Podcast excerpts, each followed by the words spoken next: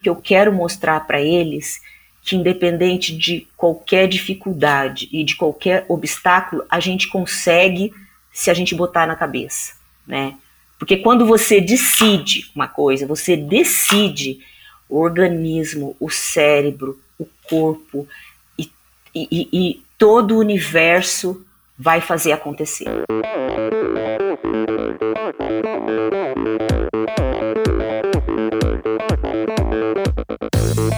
Olá pessoal, aqui é o Joaquim Cruz. Sou Jéssica Missali. Oi pessoal, aqui é o Luiz Lima. Eu sou a Carla de Pierro, psicóloga do esporte. Olá, aqui é Marcela Lima. Oi, aqui é o Rafa Belar. E, e esse, esse é o Endorfina Podcast. Podcast. Sou Michel Bogli e aqui no Endorfina Podcast você conhece as histórias e opiniões de triatletas, corredores, nadadores e ciclistas, profissionais e amadores Descubra quem são e o que pensam os seres humanos que vivem o esporte e são movidos à endorfina.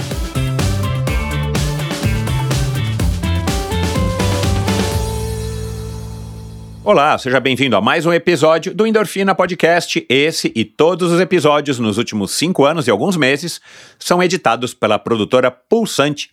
Siga arroba produtora Pulsante no Instagram para ficar por dentro aí das novidades do mundo do podcasting.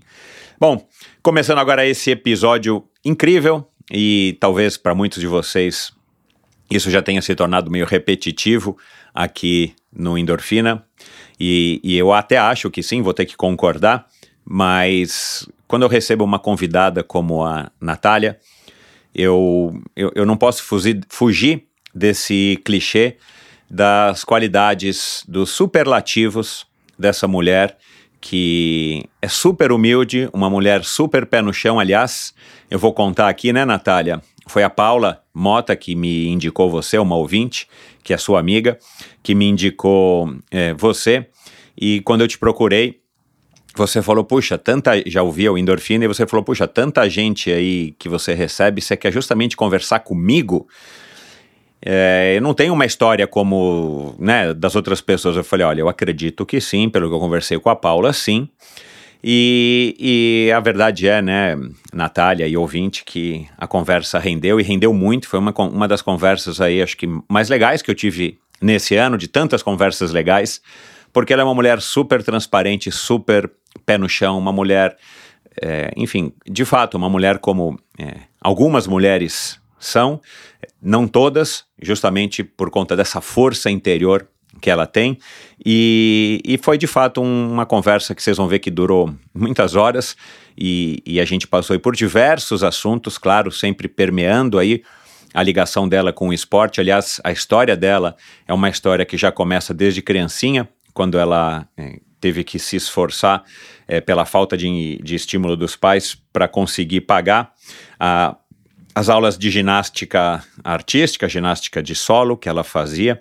Então, é, dá para ter uma base. É, logo no começo da, da conversa, vocês vão perceber da onde é que vem essa força e, e o que move essa mulher que tinha o sonho de ser uma atleta profissional e depois que ela ingressou no triatlon e logo percebeu que o negócio dela era ir mais longe, era fazer as provas de longa e de ultra distância e que ela acabou vencendo aí algumas, é, é, a gente consegue é, refletir é, que é, era, esse é o propósito da vida dela, esse é o que move ela, é, essa é a modalidade, essa é o, esse é o desafio que faz com que ela tenha conseguido impressionar tanta gente.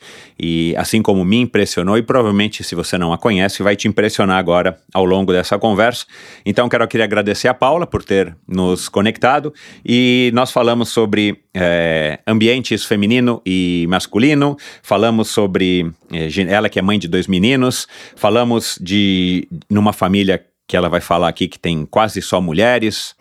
E falamos sobre uh, esse começo dela na ginástica solo que ela fazia escondido, falamos sobre a rivalidade entre homens e mulheres, falamos da relação dela com os pais, educação dos filhos, falamos sobre uh, judô, é, a, que ela praticou, falamos sobre a corrida, que depois de uma lesão no judô ela começou a correr, e aí, claro, é, aos 37 anos de idade ela ingressa no triatlon e está aí até hoje, é, e mandando muito bem e não com o propósito de ter resultados, mas com o propósito de curtir a jornada, de ir mais longe e, como ela diz, ir mais longe cercada de amigos.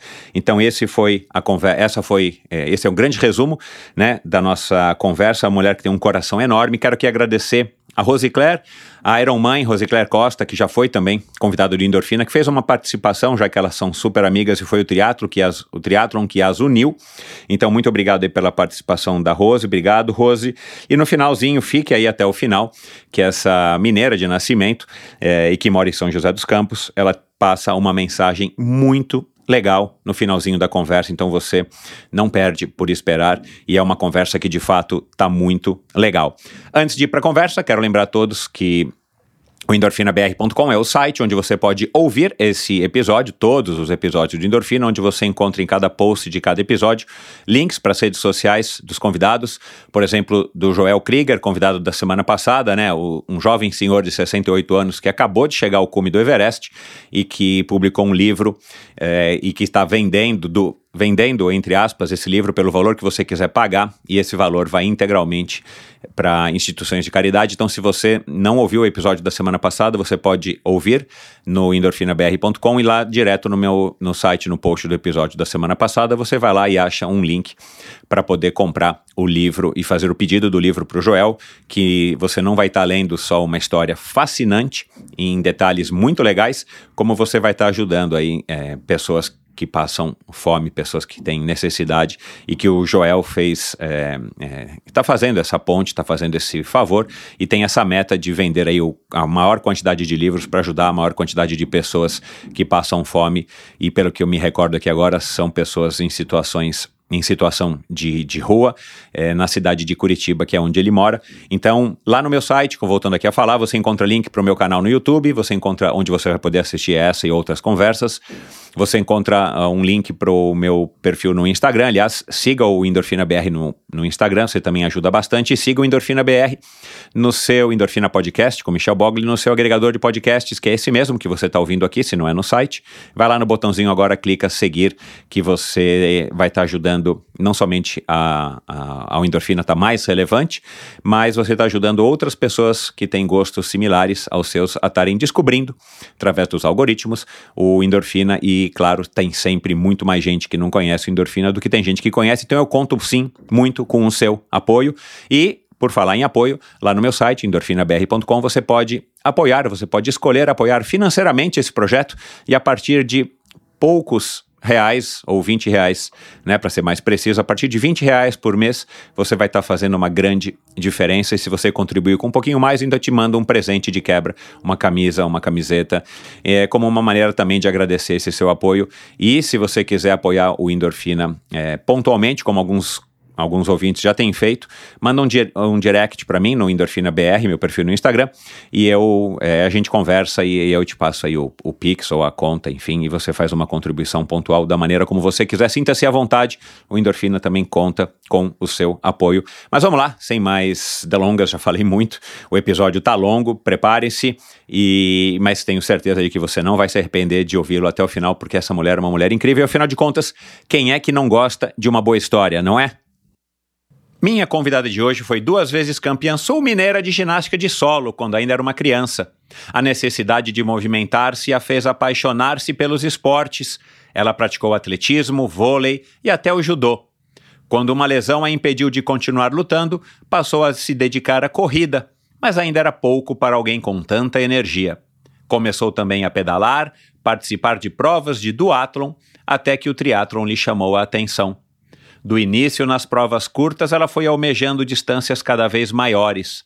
É uma mulher decidida a desafiar-se, que curte a preparação com o apoio da família e amigos, pois acredita que sozinha ela vai mais rápido, mas acompanhada ela vai muito mais longe.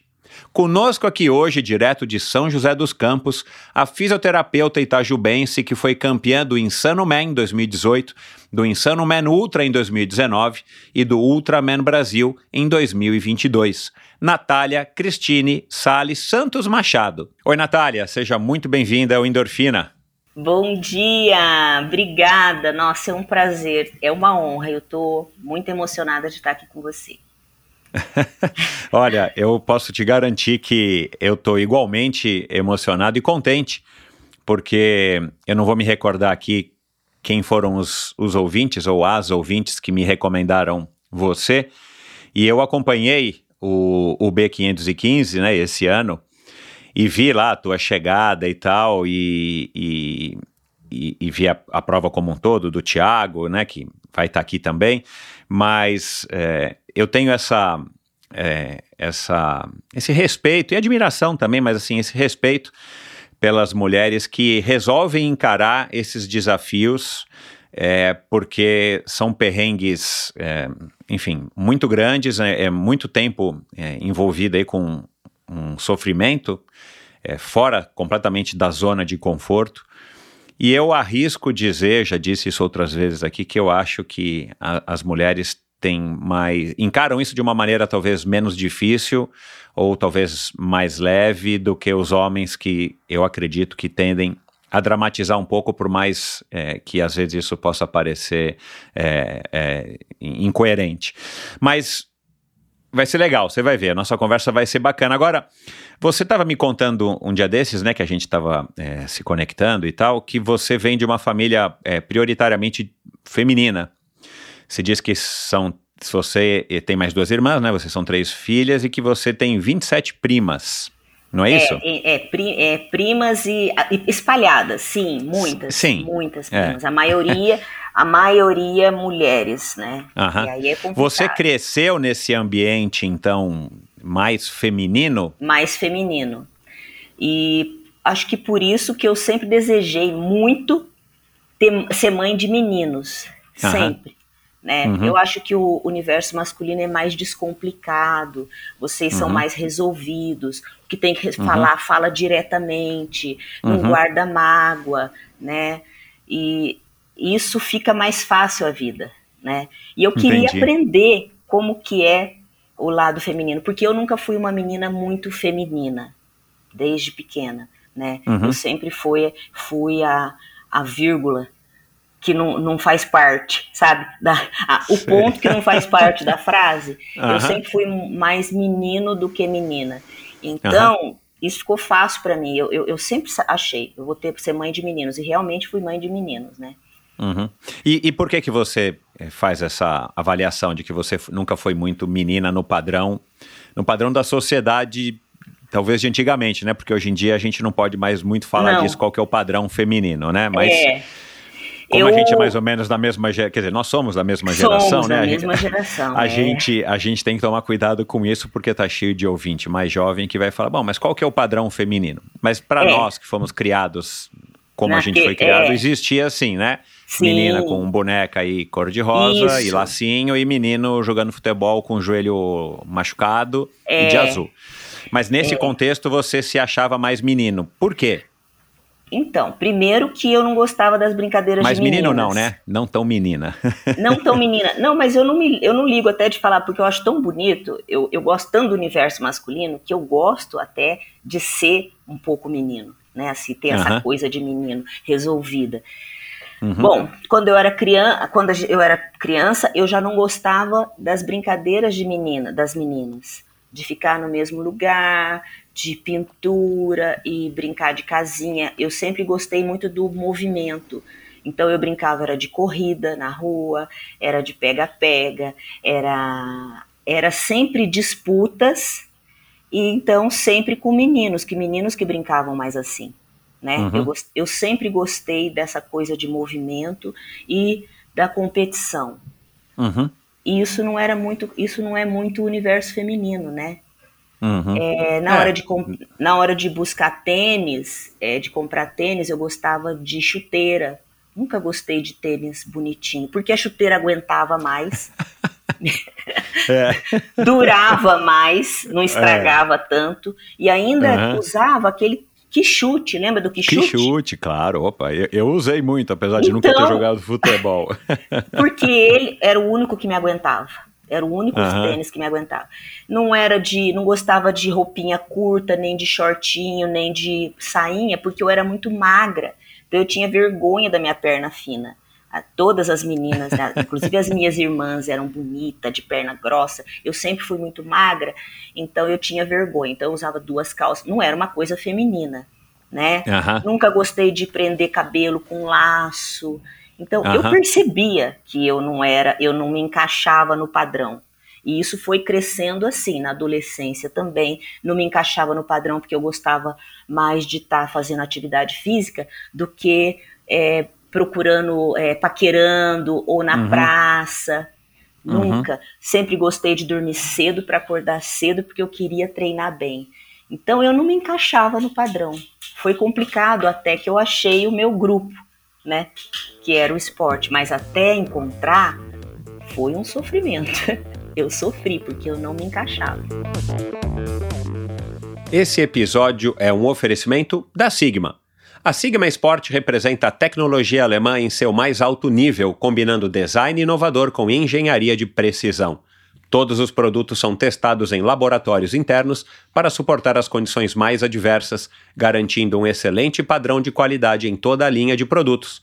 A Sigma trabalha com iluminação, ferramentas de bolso, ciclocomputadores com e sem GPS e também com relógios com monitor cardíaco com e sem GPS. E já chegou aqui no Brasil o ROX 11.1 Evo, o GPS com a melhor relação custo-benefício do mercado.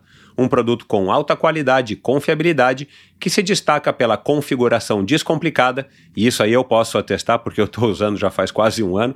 É uma configuração rápida e simples através do app Sigma Ride. Além do display colorido e personalizável com até oito cores, possui opções para navegação com mapas que podem ser baixados diretamente no aparelho em arquivos GP. PX.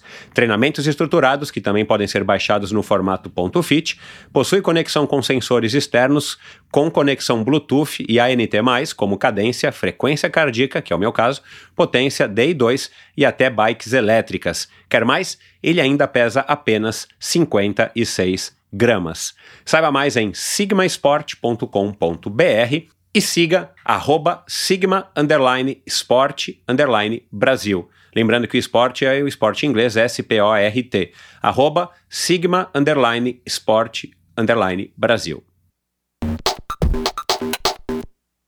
Cara, bacana você falar isso, Natália, é, que você acabou de dizer, né, que você não se encaixava.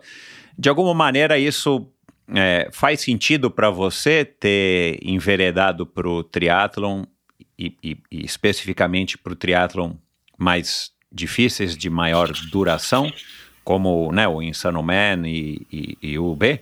Sim, Isso todo, se encaixa para você na, na, na tua faz visão? todo faz toda é, faz todo sentido porque como eu nunca me encaixei quando eu me encontrei na corrida e ali eu não era uma coisa diferente eu era igual a todo mundo né primeiro na corrida e depois na bike né aí faltava só a natação que para mim é o mais complicado é o mais difícil porque eu não vim da natação né? eu Uhum. sempre fui uma menina muito musculosinha, muito pesada de músculo, então a flutuação é complicada, pra, é tudo complicado, né? Uhum, uhum. Eu me achei. Você veio da ginástica de solo, né? Que é do teu esporte de base, né? Eu imagino É. que você não seja muito alta. Não. E pelo teu Instagram dá para perceber que você é mais mu- musculosa do que É. a mais longilínea, né? Sim, então, então isso para natação para mim é difícil, não é uma coisa Uhum. fácil. Eu então, quando eu estava ou correndo ou só pedalando, eu me encontrava, porque eu não era apontada como diferente, né? E no Endurance mais ainda, porque eu sou uma das poucas meninas que está ali no meio de todos os homens. E querendo ou não, os homens aceitam mais as mulheres assim, né? As mulheres mais raçudas, mulheres diferentes, os homens acabam acolhendo, né? Os meninos são assim, eles acolhem, eles não apontam. Por isso que eu sempre Uhum. fiquei muito à vontade no meio dos meninos. Uhum. No, no, o, o triatlon ainda é um ambiente majoritariamente masculino e vão subindo as distâncias, vai ficando cada vez mais, não é à toa que você foi a única é, representante do sexo feminino esse ano no B515. Sim. E e é curioso você falar isso, né? Que os homens são acolhedores. Você não acha que eles são acolhedores até o momento que, que eles percebem que eles é, podem perder de você? Sabe aquela coisa? Eu não, Aham. nunca perdi de mulher. Não, não vou per, não vou. de- Você já deve ter enfrentado alguma situação Sim, dessa já, na tua vida já. esportiva de, de um Já. homem não querer, é, na- perto da linha de chegada, o homem não quer deixar você passar de Sim, jeito nenhum. é. Né? E, e não porque ele queira ganhar de, de você como pessoa, mas que ele não quer perder de uma mulher. de uma né? mulher. Sim, acontece Ai, muito, ai. assim, acontece muito. Só que eu, eu percebo que eles entendem o que é o treino e o que é a competição. E no Uhum. momento da competição, eu sou mais uma e também não vou aliviar para eles se eu tiver Exato. condições de passar. Então, e, e- e a hora que acabou, ele também entende que aqui, ali era a competição, a competição era ali. Eu percebo isso, que eles entendem. Legal. E aí passou ali, eu cheguei na frente, ok, ela foi melhor que eu, ponto. E aí tudo bem depois no, no seguinte. Isso aconteceu no Big Biker. Um cara veio junto comigo, a gente meio junto o tempo todo, meio. Só que eu tava muito. tava sempre na frente. Aham. Aí a hora que tava chegando, ele quis me passar, tipo, vou chegar na frente. Eu falei, agora não, neguinho. Você ficou atrás de mim o tempo todo, agora você espera eu passar, depois você vem. E aí eu cheguei na frente dele. Numa outra Ai, prova, ai. o cara viu que eu tava chegando, chegando nele, foi no Insano, que eu também fui a única mulher Aham. o Insano Hard.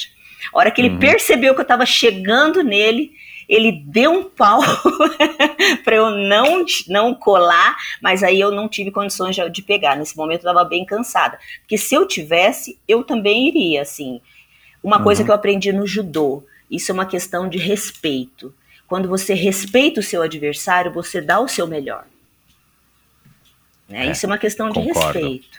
Concordo. Eu não vou aliviar, é, porque isso eu estou subestimando ele, Uhum. né? E É se eu dou o mesmo. meu melhor e ainda assim ele ganhar, ok, ele foi, ele mereceu. Agora eu dou o meu Uhum. melhor, ele perdeu, ele sabe que eu eu tava acima dele um pouquinho e ok, tá tudo bem também. Agora mulheres Uhum. não aceitam muito isso, né? Por isso que eu falo que o universo masculino é mais fácil que o feminino. Aham. Agora, é, voltando à tua infância, você nasceu em, em Minas, né, em Itajubá, Uhum. e você passou a tua infância, eu acredito que lá. É, como é que foi, né, essa tua infância? Foi uma vida mais pacata, mais, mais, vai, um cachorro aparecendo aí, Frederico. Ah, Foi uma esse é vida azul, mais pacata, uma vida mais, mais, vai, sei lá, rural? Ou é, você logo saiu de lá e foi, sei lá, para a capital ou já foi para São José? É, eu, a minha, a gente sempre morou aqui. Minha mãe sempre morou aqui. Eles vieram, casaram, e vieram para cá. Meu pai arranjou um emprego aqui.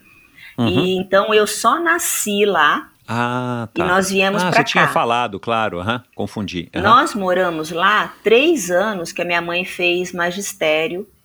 Foram os três anos que eu fiz ginástica de solo lá, né? Ah, tá E certo. depois a gente veio para cá. E você é- era garotinha, né? 9, 10 anos, que foi é, quando você eu- foi a gente foi campeã. pra lá, eu tinha. é, fiz oito, é, fiz oito lá, oito, nove, dez. Com onze nós voltamos. E nesse oito anos foi muito assim, porque meus pais só queriam que eu estudo, que a gente estudasse, né? Uhum. Uhum. É, é a cultura, né, da, ida- da idade deles. Meus pais são mineiros, muito conservadores, mineiro, mineiro mesmo. Então queria que estudasse. Eu sempre precisei fazer atividade. Eu sempre precisei do movimento. Aí eu mesmo fui e procurei a ginástica olímpica, ginástica de solo. Falei pro meu pai, paizinho, eu chamo de paizinho e mãezinha.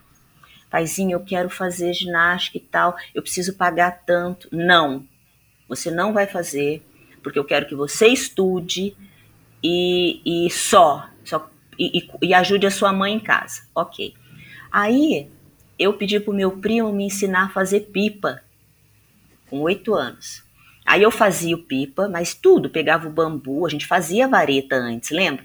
Fazia vareta, peguei o bambu, pedi para minha avó um dinheiro emprestado, comprei a folha, comprei linha e fazia o, os as pipas com rabiola e tudo e saía para vender. Aí eu vendia a pipa e aí eu comecei a ter dinheiro para pagar a ginástica olímpica, a ginástica de solo.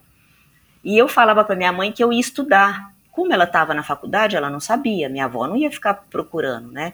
Aí eu ia para a ginástica olímpica. E eu andava 25 minutos para ir e 25 minutos para voltar. Então, e, e, e, fazia uma hora de ginástica, que hoje não se faz mais, né? Com oito anos não faz mais ginástica uma hora. Uhum. Então, eu fiz, e, e era segunda, quarta e sexta. Então, eu tinha o dinheiro para pagar a ginástica e ainda guardava um pouco, porque se eu precisasse pegar ônibus quando estava chovendo, para não perder a ginástica. Então, e ninguém sabia meus pais não sabiam, e tinha as apresentações, ninguém ia assistir porque eu não podia falar, né? Não podia contar, ninguém sabia. Nem, nem, nem tuas irmãs? Não, ninguém sabia. Porque eu, é porque eu estava escondida, porque meu pai falava, falou não, então era não, né? Mas eu queria fazer. E aí eu chegava super cansada, ninguém entendia. Minha mãe falava assim: Onde você estava? Estava na casa. Você não vai jantar? Não, porque eu estava tão cansada. Ou eu jantava ou eu tomava banho. Eu tinha que escolher um dos dois, porque os dois eu não conseguia fazer. Então foi isso, Caramba. foi com oito, nove, e quando eu estava com dez anos, e assim, e para ir para as competições, que eram em outras então. cidades, Brasópolis, aí eu aprendi a assinatura do meu pai, e eu assinava a assinatura do meu pai. Ainda bem que não tem menor de idade ouvindo aqui, não tem adolescente ouvindo. Assinava a assinatura do meu pai e pegava a Kombi. Chegava lá na hora da Kombi, era a Kombi. Entrava, ia, e eu e não tinha dinheiro para nada. Eu não tinha dinheiro para nada. Né? Tinha que levar dinheiro para o lanche, mas eu não tinha. Eu falava que eu já tinha comido e sempre nessa. Mas eu fiz oito, nove e dez anos.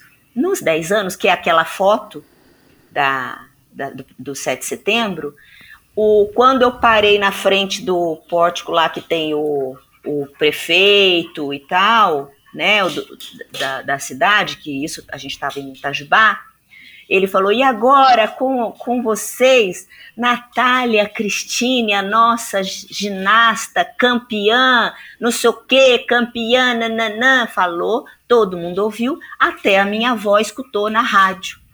E aí a minha avó escutou, contou para minha mãe. Eu levei a maior surra da minha Coitada, vida. Meu. E ainda fiquei um mês sem botar a cara para fora da porta, de castigo. Ia para a escola e voltava e tinha que estar em casa. E não parei, né? Eu não parei. Mesmo assim, continuei. Saí de um mês de castigo, aí eu não podia mais fazer pipa, porque todo mundo sabia que eu fazia pipa. Aí a minha tia me ensinou a fazer bolo, aí eu comecei a vender bolo para ter o dinheiro para pagar a ginástica. Mas nesse meio tempo a gente veio para São José e aqui não tinha nada. Aqui tinha a, a, no tênis clube, que tinha que ser sócio. E a gente não era sócio, a gente morava longe. Aí eu comecei a fazer esporte que eu podia, era atletismo, era tudo de graça eu fazia. Vôlei, só que eu era péssima, sempre fui péssima com bola. Mas isso na escola ou em algum na clube? Não, que... no, na, ah. pelo, pela, pelo bairro. Na escola Entendi. eu fazia o que tinha, né? Ginástica, é, a educação física. Uhum. Mas saía da escola, eu ia pelo bairro procurando. E aí tinha vôlei, tinha atletismo. O que tinha, eu fazia só para fazer atividade física. E Curioso isso, né, cara? É... Da onde que veio essa vontade? Você já identificou isso? Não. Porque você não tinha exemplo, você não tinha não. estímulo. Não. Então você tinha que ficar buscando aquele jeito. Vou me virar nos 30, mas com. É. Né, primeiro com 8, 9 anos e depois adolescente, né? Hoje. Jovem adolescente. É, então, eu acho que é uma coisa já da nossa, né? É, da pessoa, quando eu acho que o atleta já nasce, já nasce para aquilo, né? Precisa de apoio, precisa de, de lapidação, que eu não tive, né? Hoje eu penso assim, nossa, se eu tivesse tido apoio, eu teria sido um atleta, com certeza. Você perguntou até, o que, que você gostaria de ser Exato, se não fosse? É. Eu seria um atleta, atleta eu tenho certeza. Para mim não é difícil, não é difícil, eu nunca reclamei de não sair, de ter que dormir cedo, de não poder comer certas coisas, para mim não é um sacrifício nenhum. né? É fácil isso. É, é, sempre fiz isso. Uhum. Então, eu que acho que é história interessante, cara. É, eu, eu acho. E, meu, e... aqui em casa eu vejo isso, os meus filhos, um nasceu para isso, assim, desde pequenininho, era como eu. Uhum. Né? Uhum. Uhum. É... Quem, o Davi? O Daniel. Daniel é mais velho, é o que é o tenista. O ah, Davi é legal. é zen. Ah, tem um, tem um monte de post teu no Instagram dele, né? É, Jogando tênis. É. Legal. o Davi é o zen, nossa, nosso maluco beleza. Nosso uhum. nerd maluco beleza. ô, ô, Natália, ah. e, e aí depois, como é que você, você, é, aí eu ia te perguntar, né, da onde que tinha surgido a ideia da, de cursar educação física, mas está respondido já, que daí você acabou se formando em fisioterapia, né? Você largou a educação física. Mas como é que foi é, esse resto da sua adolescência do ponto de vista do esporte? O que, que você acabou fazendo de uma maneira mais estruturada ou você ficou simplesmente fazendo isso, o que dava quando dava? É, na rua ou onde você tinha oportunidade nas, nas escolas ou na escola que você estudou? É, aí com 15 anos eu comecei a ir para uma academia é, e tinha aquela ginástica aeróbica, lembra? Lembra da ginástica aeróbica? Do Colan, da Polânia, é, né? E Asa Delta. É, e a ginástica aeróbica foi muito legal para mim porque eu dançava, né? Eu uhum. me, e era uma dança com ginástica, né? Você Exato, tinha que ser forte. se movimentando. Tinha, é, e tinha é. os saltos. E como eu vinha da ginástica de solo, para mim era muito fácil. Então ficou muito fácil. E aí eu fazia ginástica de solo, tive até patrocínio da ASICS, da Puma, eu consegui até patrocínio legal.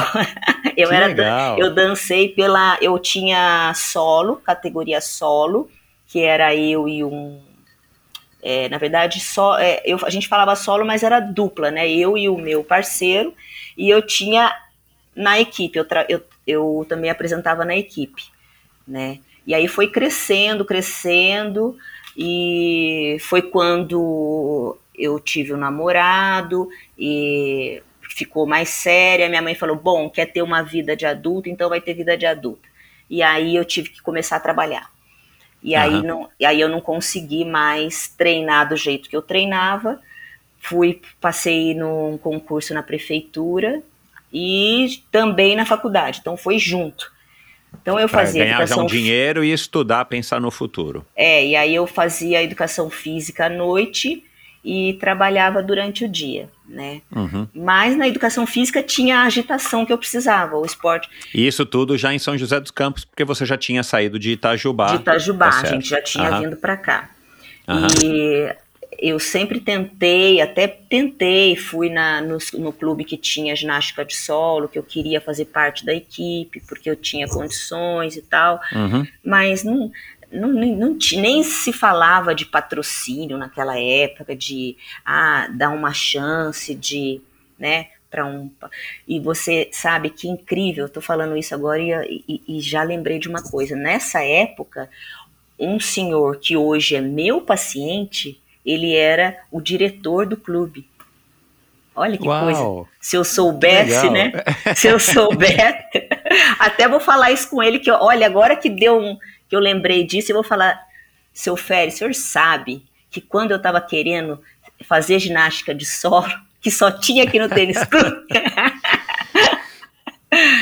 Mas aí eu não consegui, eles não, eles uhum. não me apo... Até minha mãe foi comigo um dia para ver se dava, mas era longe eu tinha que pegar dois ônibus e ficou meio inviável, porque aqui em São uhum. José é tudo maior, né? Não era igual o Itajubá. Exato, é isso é. que eu ia é. falar, mudou bastante, né? É. Mas aí eu fiz, eu fazia dança, depois comecei a ginástica, a educação física, e na educação física continuei dançando a, a, a ginástica aeróbica, né? Uhum. Mas aí logo veio a vida adulta, né? Ter que trabalhar, uhum. E, mas sempre continuei me movimentando. Foi aí que eu comecei a fui para o judô. Nesse momento de educação física, antes da fisioterapia, fui para o judô. E, no e por que eu, o judô? Porque que é bem diferente da ginástica, né? Da aeróbica, né? De dançar, né? É, mas eu diferente. era forte, né? Eu sempre fui muito forte. Mas alguém te falou assim, puxa, você é tão forte, você não quer ir pro judô? Como é que foi essa ideia de ir pro judô? Porque eu brin- brincava de luta na rua com os meninos. e eu sempre fui muito boa. eu sempre fui muito boa de luta. Quando, ia, quando a gente ia pro chão, então, os meninos não tinham chance comigo. Então, eu lembrei, nossa, eu sou boa de luta, acho que eu vou fazer judô. Mas tudo isso sozinha, assim, eu sempre pensei muito sozinha. Por isso essa minha preocupação com os meninos, de estar sempre junto e orientando e dando apoio. Precisou, eu tô aqui, porque eu nunca tive. E assim, Uhum. hoje eu sei, não foi nem porque meus pais não quiseram, era a educação deles. Exato. é, a gente não consegue dar o que a gente não teve, é dificílimo, né? Se alguém É. consegue, é dificílimo. É. E, cara, são, di- são gerações muito diferentes, como a nossa geração e dos nossos filhos também é diferente, mas o- a diferença é menor. Eu acho que o gap é muito menor. É. né? Então, a gente está mais jovem, né? Nós Uhum. com 50 anos não somos como os nossos pais foram com 50. É, A é. gente tem, né? Veja você aí, né? Fazendo 1.500 provas. Você não podia imaginar sua mãe com 50 anos fazendo É. tudo isso. É, É, mas é uma diferença. Então a gente não pode de fato ficar julgando, né? Porque e É. nós como pai, como mãe, você, a gente sabe das A nossas gente- limitações. Você É. nunca foi mãe de um menino de 15, de um menino Não. de 20, de um menino de 25, de um homem, né? Enfim, a gente a gente Ah, vai aprendendo é. no, no caminho, né? Não tem tempo de treinar, a gente vai vivendo um dia após o outro, né? Até isso tem uma coisa curiosa, porque quando eu tava no Iron Man, treinando pro Iron, eu tinha um amigo, eu tenho, né, o, o, o mineiro, e o mineiro me ajuda nessas, nessas. Ele é mineiro mesmo, por isso que a gente se identifica tanto. E ele é muito forte, ele é corredor, chama. Se você procurar no Instagram mineiro corredor, você vai achar. Aham. E ele me ajudava na bike, sabe, nos treinos de tiro. E uma- um dia eu estava assim muito cansada do Iron, daqueles treinos de Ironman, né? Exaustivos. Aí e eu queria que os meus pais participassem de alguma coisa, de qualquer coisa, mas que eles vivessem esse momento comigo, né? E aí eu falei pro meu pai assim, paizinho, não, mãezinha, você me dá a minha roupa não porque eu não pudesse comprar, mas eu queria que ela participasse, né? Aí ela falou assim: ai, filha, essa- esse mês eu tô gastando porque minha mãe tem muito problema de saúde, coração, Uhum. minha mãe é uma paciente oncológica. Ela falou assim: tô gastando muito esse mês com, com medicação. Mas ao mesmo tempo, assim, sempre fez tudo para minha outra, para minha outra irmã mais velha, minha irmã mais nova. Eu acho que eu, eu sou a do meio, nunca cobrei muito, nunca pedi, então nunca fui a, né, o, o ponto. Eu acho que e aí eu sempre fui ficando mais para trás, não e nunca me incomodei com isso, nunca tive ciúmes das minhas, das minhas irmãs. Mas nesse momento, e eu estava fragilizada, aí eu comecei a chorar, né? Que eu falei pro mineiro, mineiro, eu só queria que minha mãe participasse disso comigo. Que os meus pais, porque eles nunca me viram competir. Eles nunca foram em nenhuma competição minha. E é um momento importante para mim, né? Pra você. E aí ele falou, Nath, mas tem que entender que foi aí que ele falou, ele falou isso para mim.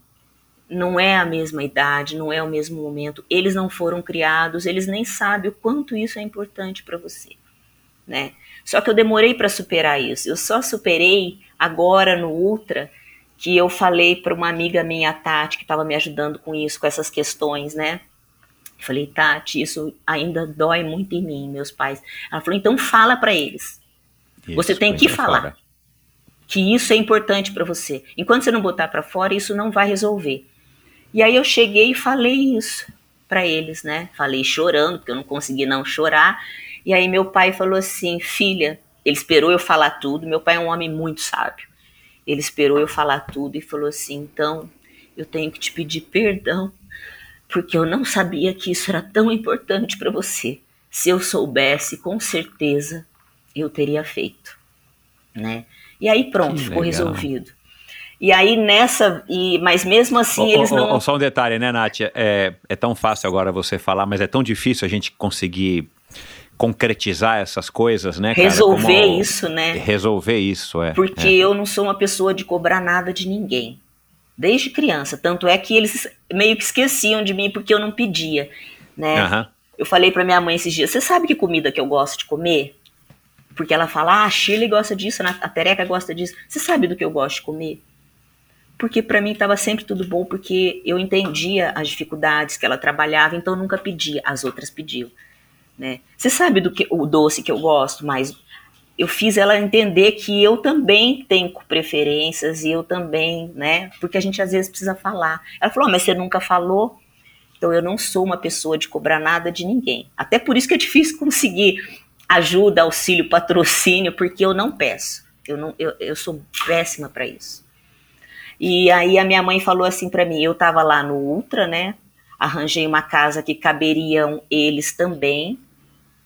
E eu queria que eles tivessem ido, né? Falei, olha, é pertinho. A casa tem, tem tantos quartos, dá para vocês irem e tal. E eles não foram, né? E aí a, mi, a minha irmã mais velha fez essa ponte. Eu vou mostrar tudo. E ela foi mostrando tudo todo dia. A minha mãe foi ficando emocionada, meu pai também, porque foi emocionante, né? Eu acho que eles nunca imaginaram que, que seria assim. E aí, a hora que eu voltei, a minha mãe falou assim: Filha, eu achava que eu era forte. Mas para ser forte igual você, eu acho que eu tenho que nascer umas três vezes. né? O orgulho. Caramba, cara. É, é. Que, foi muito legal. Que legal, foi, cara. Foi uma lavagem legal. de alma, porque eu, é, eu senti muito isso desde criança, sabe? A falta Uhum. de apoio. E por isso que eu faço questão de estar sempre do lado, assim, do- dos meninos. Eu tenho histórias, assim, com eles, deles pequeno. Daniel, da- o Daniel jogava bola antes do, do tênis. E aqueles dias de chuvas torrenciais, ele falava assim: mãe, vai ter, vai ter treino. Eu falei, filho, não é possível que vai estar treino com essa chuva. Vai, mãe, vai. Aí a gente ia. E tava tendo treino mesmo. Era impressionante. Aí que, que eu, eu falava assim: não, não consigo olhar para ele tomando chuva desse jeito e não tá lá. Eu ficava do lado do campo tomando chuva junto. Tô aqui, sabe assim? Porque eu acho que isso faz toda a diferença, né, para eles. Toda a diferença. É. Tá junto o tempo todo. É, a gente não. É, obrigado, né, por você ter entrado nessa seara desse, dessa parte tão íntima da tua vida, mas é, eu acho que o que fica aqui, e eu tenho aprendido bastante isso também ao longo da minha trajetória como pai, é, a gente não consegue mudar o passado, né? Mas é, acho que a gente tem que tentar aprender e buscar, às vezes inconscientemente, essas, essas informações ou essas vivências para a gente de alguma maneira poder aplicar isso e tentar melhorar, né? Porque eu converso muito com a minha filha mais velha, né, que tem 22, vai fazer 23 bem agora. É, enfim, assuntos da personalidade dela, do jeito dela, da família, tanto minha quanto da mãe dela e tal. E eu falo, cara, uma hora você vai ter que quebrar esse ciclo que você, esse padrão que você está reconhecendo, né? É, que normalmente são padrões que incomodam a ela. Eu falo, então, mas tem uma hora que é isso. Se você não fizer nada para mudar, você vai ser e provavelmente a sua filha ou seu filho vão ser é, até que alguém nesse, ne- né, nessa, nas gerações resolva mudar um padrão que parece que é um padrão estabelecido lá né, na sua família. Então é, é legal você falar isso porque é, eu vejo assim, eu também não tive muito apoio, não tive desapoio, eu só tive mãe, meu pai faleceu quando eu tinha dois anos. Mas, cara, eu vejo com as minhas filhas hoje como eu tento ser o mais presente possível e incentivá-las em tudo, mesmo que seja é, estudo, dança, o que quer que seja, é, não o esporte obrigatoriamente, porque também já aprendi que a gente não controla, né? A gente não vai fazer nossos filhos serem atletas porque a gente quer. É, Mas, mas, mas como de alguma forma eu tento inconscientemente suprir a falta de um pai que eu não tive, sendo um pai presente para minhas duas filhas, o máximo que eu posso ser. Então, eu acho que fica legal aqui a, a mensagem que você passou disso. Vamos tentar mudar o que a gente pode mudar, porque o que passou, passou, né? exatamente. E, e que você passe uma mensagem da maneira como você acha que tem que ser passada para os teus filhos, mesmo sabendo que você está errando, porque nós erramos, né? A gente vai errar mais cedo ou mais tarde, a gente vai errar, né? Em alguma parte, é, quer dizer, a gente vai mais Sempre. errar do que acertar. É. E que eles tenham também vi- as vivências deles, os nossos filhos, e por mais que a gente tenha atritos, principalmente na adolescência e no começo da fase adulta, que eles, quando se tornem pais, que eles reflitam e aprendam isso e venham falar com a gente Sim. né? Como você foi falar com os teus pais, porque isso vai fortalecendo e eu acho que é isso que é bacana, é isso que é família, é isso que é Ohana, né? Que eu vi que você É. já, já, já vestiu, né? Esse mantra aí do. Ohana, né? Que é família em, em É. havaiano, né? E que tem muito a ver com o Ultraman. Né, principalmente, mas bacana, cara, que, que legal, não, não esperava é, ouvir isso aqui agora numa conversa é, É, eu- contigo. Eu falo, os meus filhos, eh, eu acho, eles, me, eles não falam, você vê que são, parece que são grosseiros, não sei o quê, mas eu percebo o quanto ama. Porque quando eu demoro para chegar, eles ficam mandando mensagem: cadê você? Cadê você? Onde você tá? E eu, onde eu vou, eu sempre aviso, né? Aí esses dias eu tava chateada porque eu não consegui fazer, não, não vou conseguir fazer uma prova que eu gostaria de fazer, né? Porque eu ainda tô pagando a última prova. Aí tive que desistir. aí tive que desistir da prova, que seria em dezembro, né? E aí eu falo, aí machuquei e tal, falei assim, nossa, eu tô, eu, eu acho que eu, eu não sou mais forte como eu era. Ele falou, mãe, vou falar uma coisa pra você. Esses dias eu tava assistindo uma menina treinando a, eu não sei, ele falou o nome, uma tenista. Ele falou, mãe, é fora do comum ela, o treino dela. Ela é muito forte. Eu falei, mas muito forte como? Explica. Ele falava assim, ah, assim, igual você, muito forte igual você. Só que ela provavelmente deve ter 20 anos, né, de idade. É, mas eu achei tão legal. E aí eu falei, filho, aí eu fiquei emocionada. Você acha que eu sou forte, mãe? Você seria uma atleta perfeita. Que pena que você não foi uma atleta profissional. Escutar isso de um filho é muito legal, né? É muito legal. Ele fala: você é mais disciplinada que eu, você é mais resiliente que eu, porque eu acho que atleta tem que ser resiliente, né? Eu acho que eu só faço provas grandes porque e isso eu aprendi porque eu me separei, porque não foi, porque foi uma dureza, né? Quando eles eram pequenininhos, eu falava assim para eles, às vezes eles começavam a chorar e aí eu chorava junto. Aí eu falava: "Tenha paciência comigo, porque eu nunca fui mãe". É, cara, a gente. É, é, meu, não. Olha, se tem uma coisa que é difícil, é, às vezes a gente lidar com a tecnologia pra gente se conectar. É. Não, eu sou péssima. Eu mas, sou péssima. mas, é, mas eu acho que é mais difícil do que Ultraman ser mãe e ser pai, né? Porque tá louco, É. meu. É um, é um desafio duro, diário, dúvidas. Né? É hora É. você quer ir pra esquerda e tem que ir pra direita, hora você É. quer ir pra direita, você tem que ir pra esquerda. É. Mas, Eu- cara, que legal. E eu imagino pra eles, né? Eu queria passar uma tarde com eles pra ouvir o que, que eles acham de você, né? Porque, cara, imagina você ter uma mãe, né? Ou você ter um pai jovem como nós somos Aham. e que faz o que você faz. Olha isso. É. Né, cara? Assim, porque quando você tem, quando a criança tem 8, 9, 10 anos, é tudo muito difícil, né? Assim, tudo muito, É. sei lá, infantil.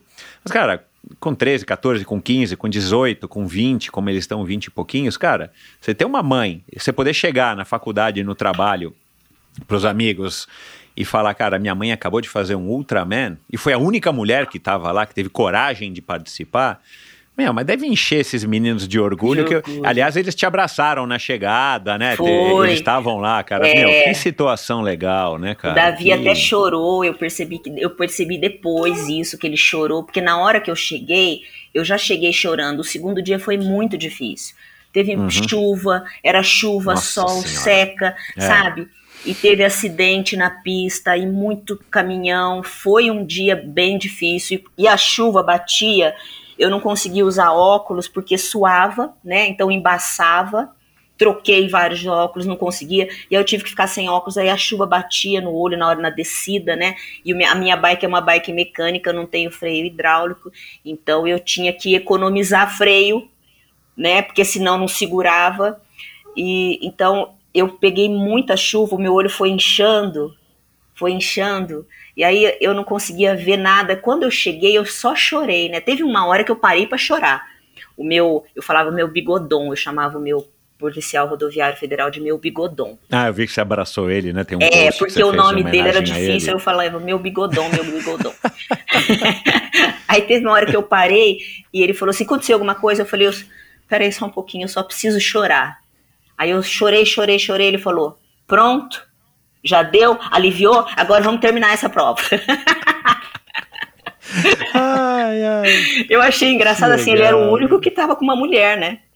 Era Aham. o único que tava com essa- Exato, nesse- exato. nessas situações. Bigodão, preciso fazer xixi. Vira pra lá. é, bigodão, preciso fazer xixi. Aí, então, quando eu cheguei e chorei e eles me abraçaram, só depois no vídeo que eu vi que o Davi chorou também. O Davi, assim, ele é muito quieto, né? Ele é muito reservado, sempre foi. Fala pouco, pensa muito e fala pouco. E eu percebi que ele estava chorando. O Daniel é um cara mais já do esporte, né? Ele já me viu em outras provas, já me viu sofrendo. Tanto é que quando tem gente que fala, vamos fazer, vamos deixar ela parar um pouco, Daniel. Não, deixa que ela aguenta. Né? O Daniel mais velho, ele já me conhece mais, né? Correu os primeiros 35 quilômetros da vida dele, nunca tinha corrido tanto. o Daniel, porque na volta. Caramba, meu, mas 35 quilômetros? Eu falei, não, era 35 minutos. Não, correu 35 quilômetros? quilômetros da vida dele. O, o meu, o meu que era meu treinador Lucas Vilhena, ele emprestou um tênis pro Daniel para correr, é um tênis bom de corrida. Ele botou no pé 35 quilômetros. Ele fez, ele nunca tinha feito. Caramba, meu. Antes Ele disso- corre, ele corre sistematicamente, porque não é possível, meu. Sim, sim, ele corre, mas não assim. Não desse Claro. jeito, né? Corre. O máximo que ele corre é 10 quilômetros. Ele fala, mãe, você põe eu em cada coisa. Porque a outra vez que ele correu assim foi no outro insano, que eu tinha que correr 64 quilômetros, que era o segundo dia, né, da prova. Eu tive que correr 64 quilômetros na areia e eu tava exausta, já tava cansada. Com 15 quilômetros ele começou a correr também, mas aqui em São José. E ele falava assim pro, pros meus status, lá mandava mensagem: avisa pra mamãe que eu só vou parar a hora que ela parar. E aquilo me deu um gás, porque eu falava assim, gente, ele nunca correu tanto. Deixa eu terminar logo pra ele ter parar lá também. foi a prova que eu melhor corri. Foi o meu melhor pace, foi lá. Eu fiz 6 e 10, 64 quilômetros, 6 e 10, tá muito bom, né? Foi por causa dele. Caramba. Porque eu queria que parasse. A hora que eu terminei, eu falei, avisa o Daniel que eu terminei. Foi a primeira coisa que eu falei, pra ele parar de correr. Porque eu sabia que devia estar difícil aqui. Ele não tá acostumado a correr, né? E o que a gente faz pelos filhos, né? Eu- Meu Deus do céu. O que a gente faz pelos filhos. As minhas superações são sempre por eles. Sempre. Sempre por eles. É, é, toda vez que eu penso em desistir, teve o, o primeiro um challenge que eu fiz lá em Florianópolis. não foi em Ah, no Brasília. Cerrado. É, Isso. em Brasília. 2018. Aí foi, eu, ti, eu sempre tive muita dificuldade com água, né? E aí um cara simplesmente passou por cima de mim na água. Por cima de mim. E eu lá embaixo, sem respirar, porque até ele terminar de passar por cima de mim, né?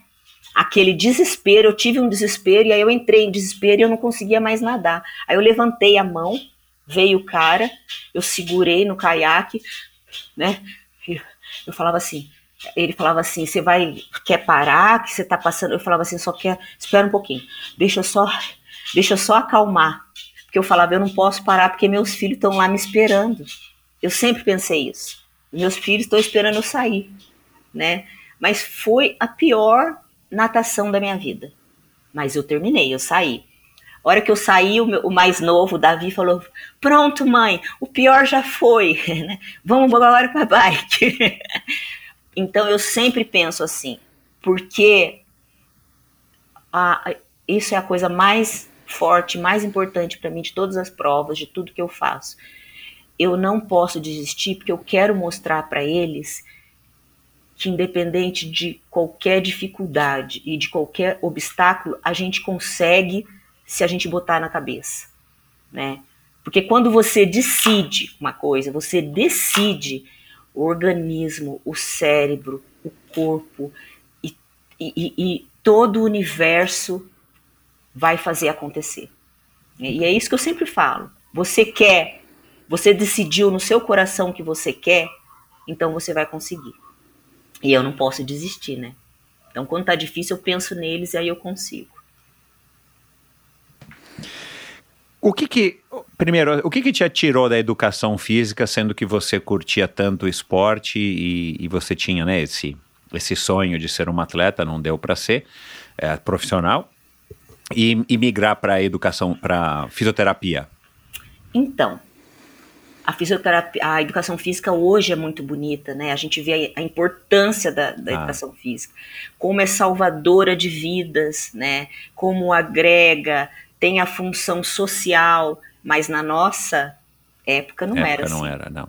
É. E aí, quando eu passei, meus pais queriam que eu tivesse é, feito odontologia, né? E aí, quando eu passei em educação física, e eu passei em segundo lugar na faculdade, na, no vestibular, Uau. eu cheguei e meu pai falou assim: segundo lugar? Por que não passou em primeiro? Educação física. Né? E sempre foi assim. Então eu percebia que não era importante para eles. E a gente é tão imaturo, eu era tão imatura que eu queria ser importante para eles. A gente sempre quer agradar os pais, né? É, e eu gostava é. da educação. Da, eu falei, bom, fisioterapia tem muito de educação física, né? Muito de, de, de corpo, de movimento. Vou fazer fisioterapia porque eu já tinha trabalhado em, na prefeitura como agente de saúde, tem, tinha essa parte cuidadora, né? Uhum, Aí eu juntei uhum. uma coisa a outra e fui fazer fisioterapia. E eu amei, eu, eu sei que eu sou uma excelente fisioterapeuta. Aonde eu coloco uhum. a mão, eu resolvo. Mas eu teria sido uma educadora fenomenal. Eu acho que eu teria a minha assessoria de mulheres, que eu é isso. Eu, eu acho que eu vi, eu não, eu tenho certeza que eu vim nesse mundo para inspirar outras mulheres, para trazer para o esporte, para o movimento, para falar para elas é possível. Eu acho que é, e é por isso que eu e a Rose a gente se dá tão bem, né? Para mostrar para as mulheres é possível, dá para fazer. Não é impossível, a gente, a gente consegue o que a gente quiser, não é porque a gente é mãe, dona de casa e profissional que a gente não pode ser feliz no que gosta de fazer, cada um no seu quadrado. Tem que ter uma coisa que você goste, ou dança, ou corrida, ou esgrima, ou pular de, de, de paraquedas, alguma coisa tem que trazer essa endorfina, né? Na verdade, agora é endocannabinoide, né? Endocannabinoide, é. Endocannabinoides. e o que que te levou pro, pro triatlon? Que aí essa parte a gente pulou, ah, né? É. Você fez judô, e aí você teve uma lesão, foi correr, me explica um pouco, e, e, e, e o que que te levou pro triatlon? Então, eu tive a eu, eu, eu, operei o joelho quatro vezes já. Né? E aí, na quarta. O mesmo joelho? Os dois. Dois, uma ah. vez, é, dois de cada. Do, direito duas vezes, esquerdo duas vezes. Porque eu tenho uma hiperfrouxidão ligamentar, é uma alteração do colágeno, né? Eu nasci com isso. Então, machuquei e o meu médico na, na época falou: Nath, eu tô achando que a gente tem que mudar de esporte. tá na hora de deixar o judô. Porque o judô, né? Aquela coisa de meu vai Deus e volta. do céu, meu. É. Né? E aí eu falei, então tá, vamos lá, vou correr. Aí comecei a correr, né? E para mim era difícil, porque eu sempre fui pesada, né? Então eu fazia as corridas curtas, né? Eu era pesada, mas eu fazia porque eu era forte. Então, Primeiro comecei a correr, correr, mas eu percebia que estava faltando alguma coisa, né? Não era, ainda faltava, estava sobrando muita energia. Aí eu comecei a pedalar também. E foi engraçado porque eu não tinha bicicleta, né? Aliás, a minha primeira bicicleta eu ganhei com 10 anos, do meu pai, quando a gente veio para São José. Eu, eu era louca por uma bicicleta, sempre quis bicicleta. Aí ele me deu uma Caloi 10 Toda equi... É, toda equipadinha, linda. Eu fui para a escola e quando eu voltei no segundo dia da minha bicicleta, quando eu fui para a escola, quando eu voltei, a minha irmã falou que tinham roubado a minha bicicleta. Ela saiu com a minha bicicleta, deixou na frente da casa da amiga e roubaram. Meu pai falou: "Não cuidou, não vai ter mais". Ponto. E aí eu nunca mais tive bicicleta. Quando eu resolvi andar de bicicleta, eu emprestava. Falei, ah, eu quero, acho que eu quero fazer duatlon, mas eu preciso de uma bicicleta. Aí procurei, procurei, arranjei, um amigo tinha uma Caloi 10 que não estava usando e me emprestou. Foi com ela que eu comecei a fazer os duatlons, né? Mas era maior, número 54, pensa, mas eu fazia, dava um jeito. E Exato. aí eu já é, eu comecei a fazer o duatlon. Minha aí há uma prova de mountain bike. Eu tinha acabado de operar o, o, a última operação do joelho. Faziam três meses de cirurgia. Falei, vou fazer essa prova de mountain bike para ver como é que é. 64 quilômetros, só pirambeira, tinha chovido a noite inteira. Tinha chovido a noite inteira. Aí eu lá, meu joelhinho começou a inchar. Começou a inchar. E aí, lembra aqueles caminhões, como é que chama? Vassourão? Que vem Sim. recolhendo quem fica para trás? O vassourão na minha cola. Eu, eu virei para ele e falei assim: pelo amor de Deus, Dá para manter a distância que você tá me deixando nervosa? Porque eu não vou parar. Aí continuei. Na hora da primeira descida, que tava assim, cuidado, descida muito perigosa. Eu falei, e agora? Aí passou um cara, vup, com tudo. Aí eu falei, bom, se ele desceu assim, eu desço também. Aí desci. Não, não peguei no freio e fui, vup, consegui. Eu falei, pronto me achei, me encontrei. E aí todo mundo preocupado, meu Deus, cadê a Natália? Cadê a Natália? Quando eu passei a primeira a primeira volta, que eram duas vezes, passava no mesmo lugar. Ela tá viva, ela tá viva, tá viva. Que legal. Eu fui, eu acho que uma das, não fui a última, mas fui uma das últimas a chegar. Mas com um joelhão desse tamanho, né? Porque, lógico, enxou, eu tava com três meses de cirurgia. Então eu sou dessas loucas. E não, mas sem bicicleta. Então tudo era emprestada. E essa uhum. bicicleta de mountain bike eu emprestei da minha vizinha um dia antes. Falei para ela: você me empresta a bicicleta? Amanhã eu vou fazer uma prova. Ah, empresto, pode levar. Falei, bom, deixa eu testar, né? Freio e tal. Fui na garagem do prédio testar o freio, já fiz um capote. Pá! Já que, caí a primeira vez. Tava funcionando. Tava funcionando. Aí fui pra prova, devolvi, limpei. Então sempre fui assim, emprestada, emprestada. Quando eu resolvi, preciso comprar uma bicicleta, eu falei para uma paciente minha assim, que era uma amiga, muito, né, era mais chegada, eu falei, vamos fazer o seguinte, você não vai me pagar todo mês. Vai guardando o que você tem que me pagar. Vai fazer, vamos fazer uma poupança. Porque se vier para meu para minha mão, eu vou gastar, né? Não tem jeito, porque mãe é assim, quer ver uma coisa diferente, quer comprar. É, tá na rua, vê um não sei o quê, quer comprar para filho. Não consegue fazer essa poupança igual o homem pensa. Bom, tem mulher que consegue, eu não consigo. Aí uhum. eu falei, você vai guardando todo mês para mim? Vai, vou. Mas por quê? Porque eu preciso comprar uma bicicleta. E eu preciso comprar uma bicicleta. E não tem jeito de eu arranjar se não for assim. Tá. Aí eu fui procurando no Mercado Livre, procurando não sei o que, achei, mostrei para um amigo meu, achei, ainda faltava. Eu lembro que eu comprei por R$ 2.700.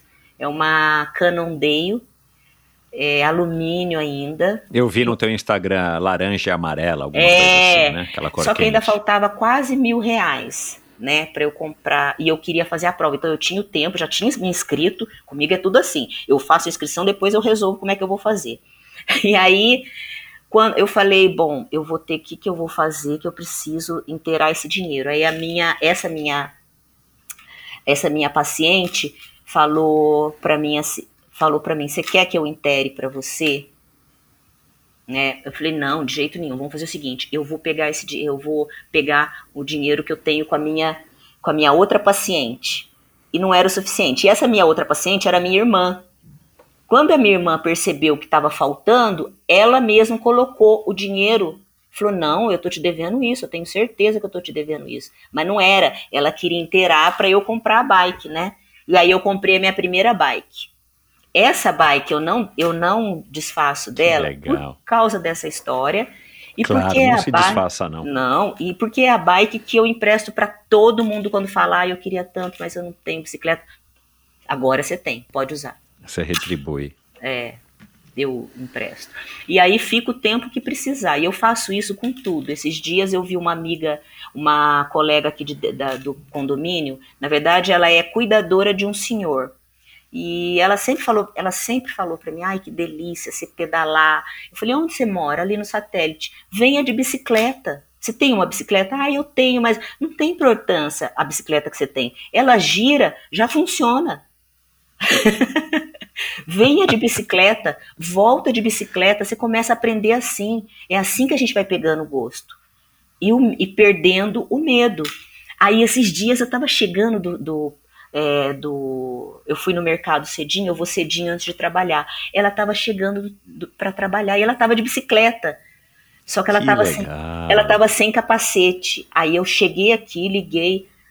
Parabéns, adorei. Mas você estava tá, sem capacete? Ela falou: É, eu não comprei ainda, que eu não tenho como comprar. Eu falei: Acabaram seus problemas. Estou descendo com capacete. E eu não tenho muito capacete. Eu tenho quatro capacetes. Agora tenho três. Mas eu dei um para ela. Por falta de capacete, não vai deixar de, tre de treinar. Né? Essas coisas eu faço. É, Antes eu pedia em rede, é, quem tem tênis sobrando, tênis de tênis mesmo, para jogar tênis, ou raquete, é, porque os meninos, quando vão crescendo, perdem muito rápido o tênis. Eu sei por causa do Dan. Exato, né? claro. E o tênis de que não dá para um, dá para outro. Né? O que, que eu faço? Vou recolhendo e levo aonde tem as crianças do atleta cidadão que precisam de tênis. Né? As raquetes não serve para um, serve para outro né? Nunca é, a não ser que, a não ser que esteja quebrada, mas sempre tem menino que quer trocar a marca da raquete, usa uma quer usar outra. Ah, então doa a sua, né?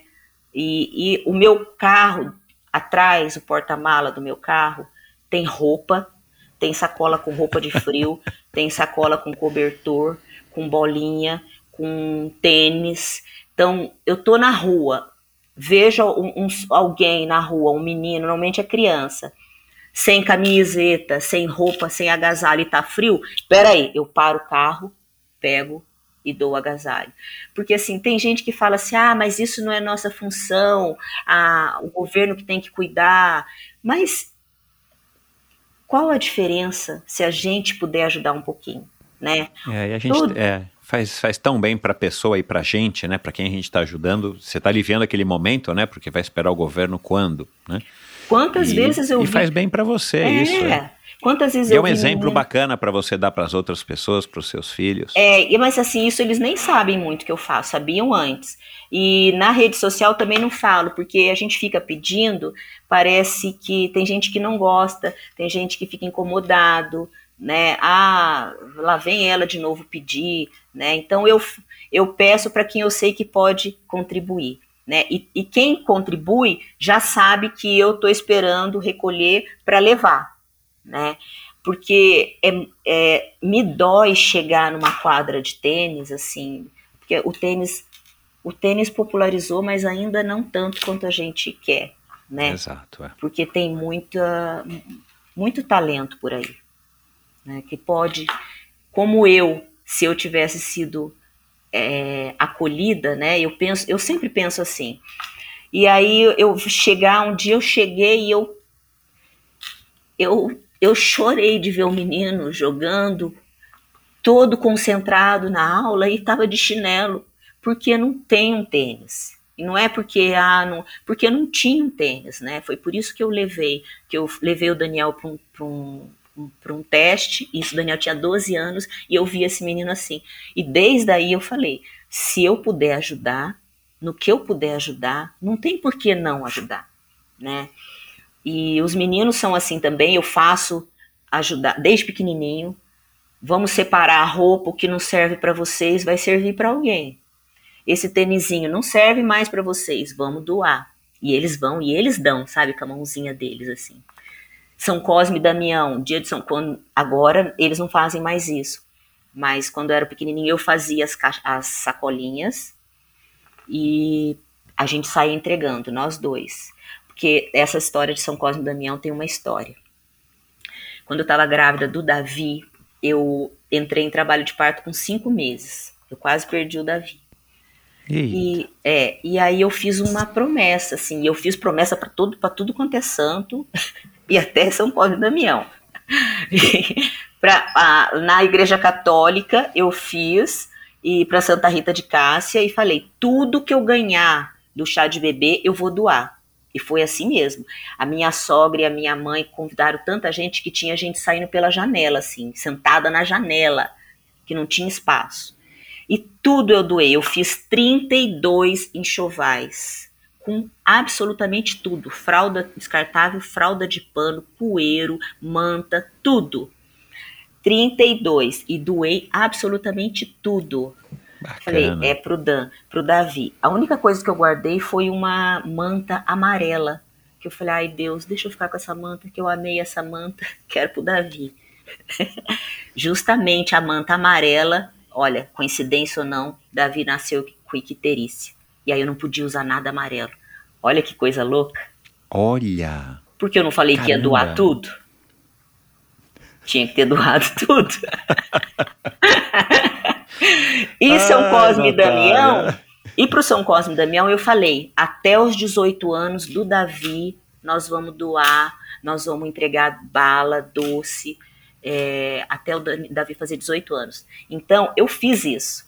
O último foi o Davi com 18 anos, a gente foi levar bolo numa instituição só para meninos. É, porque eu tenho essa coisa, né, com menino.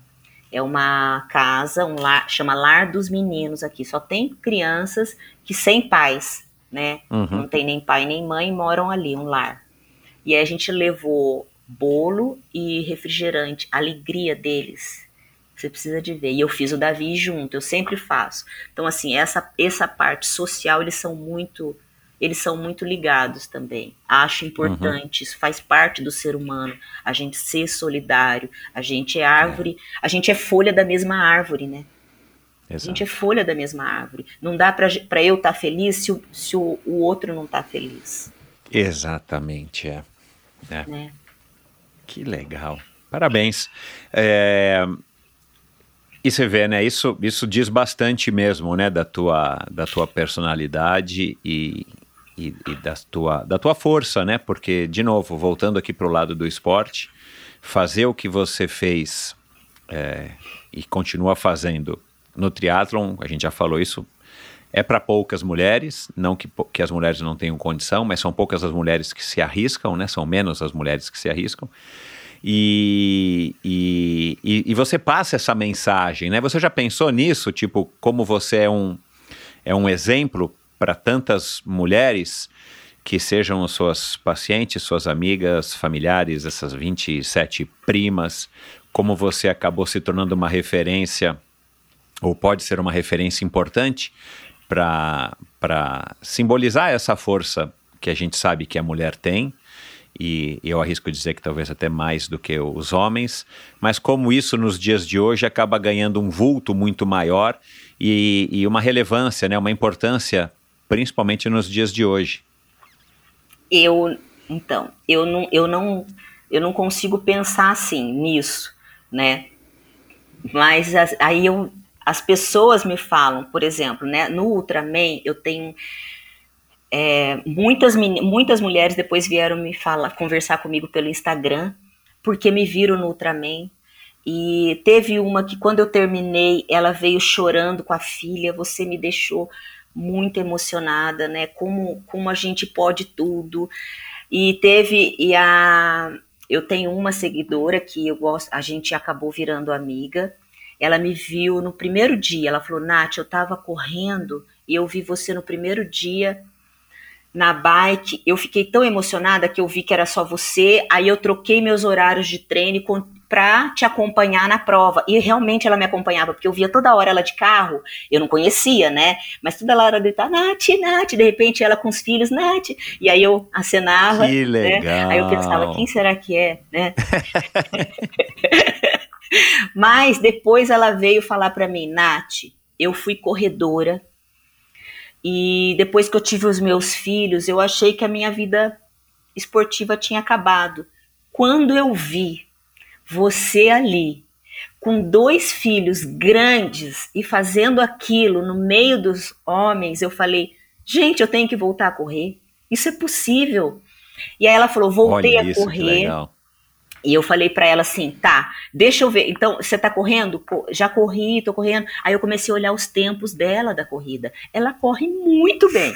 Ela não corre bem, ela corre muito bem. Sabe? 5 é, quilômetros ela faz para 4 e não sei quanto sabe, de pace. Aí ela falou, tô indo para os 10. Eu falei assim, menina, você já fez uma inscrição? Você já fez uma inscrição? Ela falou, não, eu só corro. Então você vai fazer uma inscrição. Você vai se inscrever no Xterra, porque você vai para o Mundial. Ai, você acha que eu consigo? Eu tenho certeza que você consegue. Peraí. Aí eu peguei os resultados da mulherada no Xterra, uhum, que conseguiu o Mundial, mostrei para ela e eu falei, você consegue. Então você vai fazer inscrição. Ai, Nath, vou. Eu vou fazer. Eu vou começar. Deixa eu. Eu vou treinar mais um pouquinho para 10, que eu vou para 10. Falei, isso, quero ver, hein? Tô de olho. E a mesma coisa fiz, e, e não é só mulher, né? É homem também. O meu sobrinho começou a correr, mandou para mim, Tia Ná, eu tô correndo, mas eu não, eu não tenho treino, eu não tenho planilha. Eu, peraí, vou passar minha planilha para você. Aí eu passo a minha planilha de corrida para ele. Vamos compartilhar planilha. Não tem problema compartilhar planilha. Pelo menos você vai estar tá treinando direito. e vamos marcando tudo, vamos anotando tudo. Ele fez isso um ano e agora ele conseguiu arrumar um treinador. Mas um ano ele foi com a minha planilha. Uhum. Aí eu tava no casamento esses dias do meu, do, das minhas primas, tem aquela foto das minhas primas juntas. Meu primo chegou todo tímido, ele tem mais ou menos a minha idade. Nath, vou te contar uma coisa. Comecei a correr. Eu falei, jura? Juro. Eu vejo você, aí eu já logo, como é que você tá treinando? Ah, eu treino assim. Você não tem treinador? Não. Vou passar planilha para você. Então eu compartilho planilha com todo mundo. Precisou treinar? Não, planilha não é o problema, você faz a minha. Porque eu acho que é assim que acaba gostando, né? E aí o meu sobrinho, como eu sou físio, meu sobrinho, mãe, tia, eu tô com uma dor assim, vamos diminuir, pode ser canelite, tatatã. O que eu posso fazer de estar tá ali na retaguarda? E aí, assim, a minha massagista fumava, era fumante e nunca fez nada. Aí eu falei assim, sim, por favor, né? Por favor, Cigarro já não tá nem na moda mais, nem, nem combina mais. Ah, Exato. mas eu, eu sou muito. Vai, vai pedalar. Será que eu consigo? Consegue. Começou a pedalar. Ela falou agora que ela não consegue trabalhar se não pedala. Todo dia cedo ela oh, primeiro pedala para depois para depois trabalhar. E assim muitas mulheres que ah, e parou de fumar e parou de fumar. E agora o último que aconteceu, né, a Rose, que eu fui ajudar a Rose, eu ia para a prova, acabei machucando o meu pé, eu falei, Rose, eu não vou competir, mas eu vou te ajudar. Eu quero te uhum. ajudar. E vou levar duas amigas. Levei a, a minha psicóloga, a Paula. A Paula, Nath, mas eu não tenho nem bicicleta. Não é problema, você vai com a minha. Exato. Já tô, exato. Já, você já vai com a minha bicicleta. É uma cota que eu tenho. E aí a minha outra e a Raquel, minha amiga, é a minha amiga irmã. Eu, falo, eu falei, a Raquel, na, eu não sei andar de bicicleta. Eu falei, sabe sim, você aprendeu quando era criança, é só lembrar. Ela falou, como assim? É só lembrar. é só lembrar. E aí, tem o um videozinho até ela tentando, a gente treinando à noite. Eu falei, é só lembrar. Lembrou? Eu vi, é. Abaixei bem o banco, para ela conseguir botar o pé no chão, né? Que ela tinha que estar tá com o pé no chão, era só ela ter a segurança de que se, se perdesse o equilíbrio, botava o pé no chão. Então abaixei bem o banco, deixei ela com o pé no chão. Ela treinou à noite, foi para lá, foi para cá, foi para lá, foi para cá. Falei, pronto, é isso. Mas você vai comigo? E eu ia mesmo com ela. Só que a Rose separou as bicicletas. A Speed TT um, era a primeira largada, mountain bike e afins ah, e outras. aí eu falei, de qualquer jeito, aí eu, eu deixei para contar isso para ela lá, né? Eu não ia com você de qualquer jeito.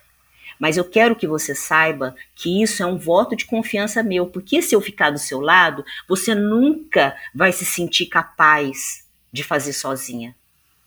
Eu quero que você, a gente já treinou, eu quero que você vá sozinha, não por mim, por você. Porque se você conquistar isso e você quando você chegar ali com a sua bicicleta na linha de chegada, você vai falar: "Eu posso tudo, eu quero que você sinta isso". Eu quero que você sinta isso. E aí ela foi com medo, meio com raiva de mim, porque ela queria que eu fosse com ela. Botei ela nessa enrascada. Ai, ai, Mas ai. quando ela chegou, ela veio falar comigo, porque eu fiquei só na área de transição, eu não pude sair dali ela me abraçou e ela é contida, ela é muito contida. Eu senti a barriguinha dela mexer assim, ela tava chorando. E aí a gente chorou junto, né? Falei, viu como você é capaz? Né? E a Paula minha, e a minha psicóloga, ah, é só você para me botar nessas coisas. Então, eu sou meio louca, todo mundo fala, ai Nath, você é louca, mas tem um bom coração. Porque eu acho que a gente tem que ser mesmo meio louco para enfrentar certas coisas na vida. Mas o mais importante é a gente acreditar que a gente pode, né? Exatamente. É. Acreditar que a, a gente, gente acreditar pode. é, a primeiro, é o primeiro passo, talvez, né? Para que a gente realize as coisas que a né? gente pode realizar. É, Eu é. acho que. Se livrar dessas barreiras, desses preconceitos, desses paradigmas que muitas vezes nos freiam, né? Exatamente. Eu, é, eu tive problema de saúde, eu, então eu tive 11 tumores pulmonares já. Isso é uma coisa que eu não Caramba, falo. Caramba, meu. É. E aí, quando eu passei por isso, eu, perdi, eu tive uma perda pulmonar, né? Eu tenho uma perda pulmonar de 17%, que é, não é pouco, né? 17% Pô, não é pouco. Exato, né? é. Mas, e, e qual, o que que faz para para reverter isso? Não faz, porque aí onde eram os tumores, fibrosou e eu perdi ali.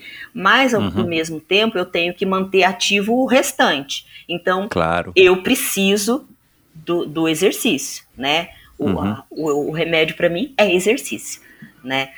Que bom, né? então, né? É, para você é bom. é ótimo. E quando você eu tem passe... uma desculpa, né? E quando eu passei por e até eu não falo isso para não parecer assim, ah, é desculpa para de repente não. Por isso que eu não isso pra, eu não falo. Até muita gente vai ficar sabendo disso aqui, por aqui, inclusive meus pais, que eu nunca falei. Mas eu passo, porque eu passo essas coisas sempre sozinha, né? Eu falo, é uma cruz minha, eu que tenho que aguentar o tranco e vambora, né? Meus filhos não ficaram sabendo, sabiam assim, mais ou menos que eu fiquei um tempo sem poder treinar, né? No, enquanto a gente estava pesquisando como é que era, o que, que ia fazer, se ia ter que operar e tal. E, enfim, então eu acho que eu não posso perder tempo. Né? Por isso que eu me meto nessas provas cada vez maior, porque eu quero e eu não sei quanto tempo eu ainda vou ter. Né? Eu não sei quanto tempo eu ainda posso fazer isso. Né? O meu, meu treinador falou para mim assim, Nath, você tem certeza? Não é muito precoce? Você só fez um Ironman full e já vai para longa distância? Eu falei, eu tenho certeza. eu tenho certeza. Porque no Iron Man, e isso eu tive comprovação, no Iron Man, eu, eu, fui, eu fui bem, assim, bem para mim, né, na natação, porque eu não sou boa de natação, saí inteira. Depois na bike fui também, não fazendo tempo, mas estava bem. Quando eu cheguei na corrida, eu, eu me senti inteira, eu estava inteira para correr nos primeiros 300 metros eu tive uma lesão que a gente chama é, lesão da pedra, da pedra tirada. Já ouviu falar? Não. É, é como se você sentisse uma pedra, é, é, uma pedrada mesmo. Alguém tivesse dado uma pedrada em você. Foi na panturrilha. E aí eu não tinha força para trazer mais a minha perna. Minha panturrilha é, é, soltou Uau. mesmo. É, eu tive uhum. de músculo. E aí eu não conseguia trazer a perna e eu tentando correr e, não, e minha perna não vinha. Foi, é uma coisa muito louca. Porque você quer, mas não vem. Aí veio o médico tal, lá do Iron, falou: você vai sair, como é? O meu filho. Aí eu falei: quanto tempo eu tenho para terminar a prova? Tanto tempo. Olhei pro relógio, então eu termino. E aí eu fiz 15 quilômetros arrastando uma perna arrastava uma perna. E aí todo mundo querendo ajudar, né? Porque todo mundo quer, quer ajudar naquele, naquela, né? Aquela rua ali. 15 quilômetros eu arrastei a minha perna, puxando a perna. Porque eu não conseguia, não conseguia dar a passada. Uau, eu nunca ouvi falar nisso, síndrome da perna tirada. Da pedra, Pedra atirada. atirada. Aí eu cheguei no, no médico, no posto ali, falei pro médico assim, doutor, por favor, me ajuda. Me dá alguma coisa, porque eu quero terminar. Minha cabeça tá boa, meu corpo tá bom, só que a minha perna não vem, ela não me responde. Aí ele olhou e tal, ele falou: olha, remédio eu não posso te dar, porque senão é doping, eu vou ter que tirar você da prova. Que eu posso fazer é alongar. Eu vou alongar, mas eu vou machucar mais. Aí depois você tem que, tem que ver com o seu médico, mas pra te alongar vai machucar mais.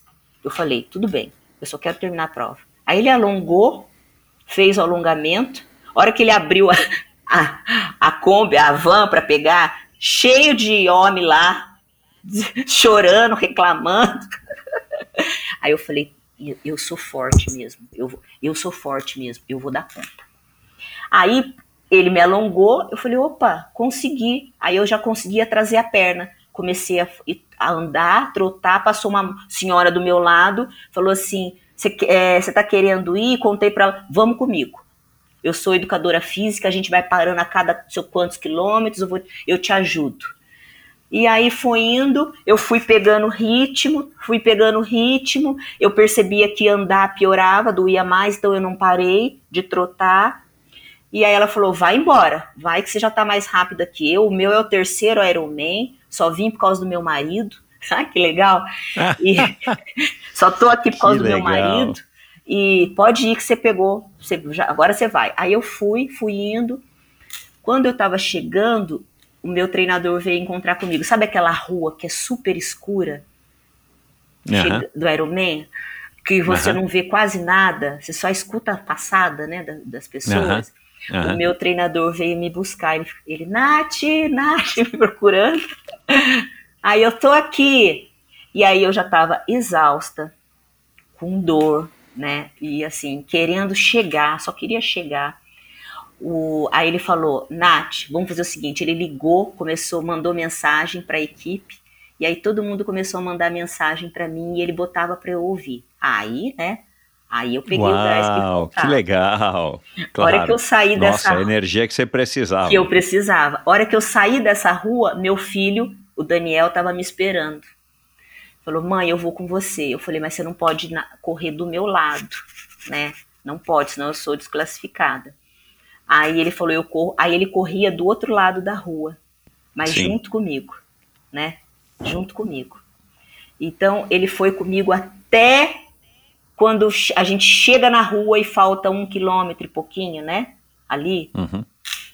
Nesse um quilômetro e pouquinho, eu encontrei a minha outra, a minha amiga, a minha Iron Sister, a Júlia, que a gente se fez amizade pelo Instagram e a gente se conheceu lá e fizemos a prova juntas.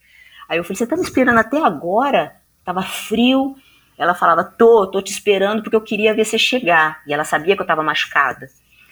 Aí a gente, ela, ela foi de um lado e ele de outro. E eu, esse momento é muito emocionante, né?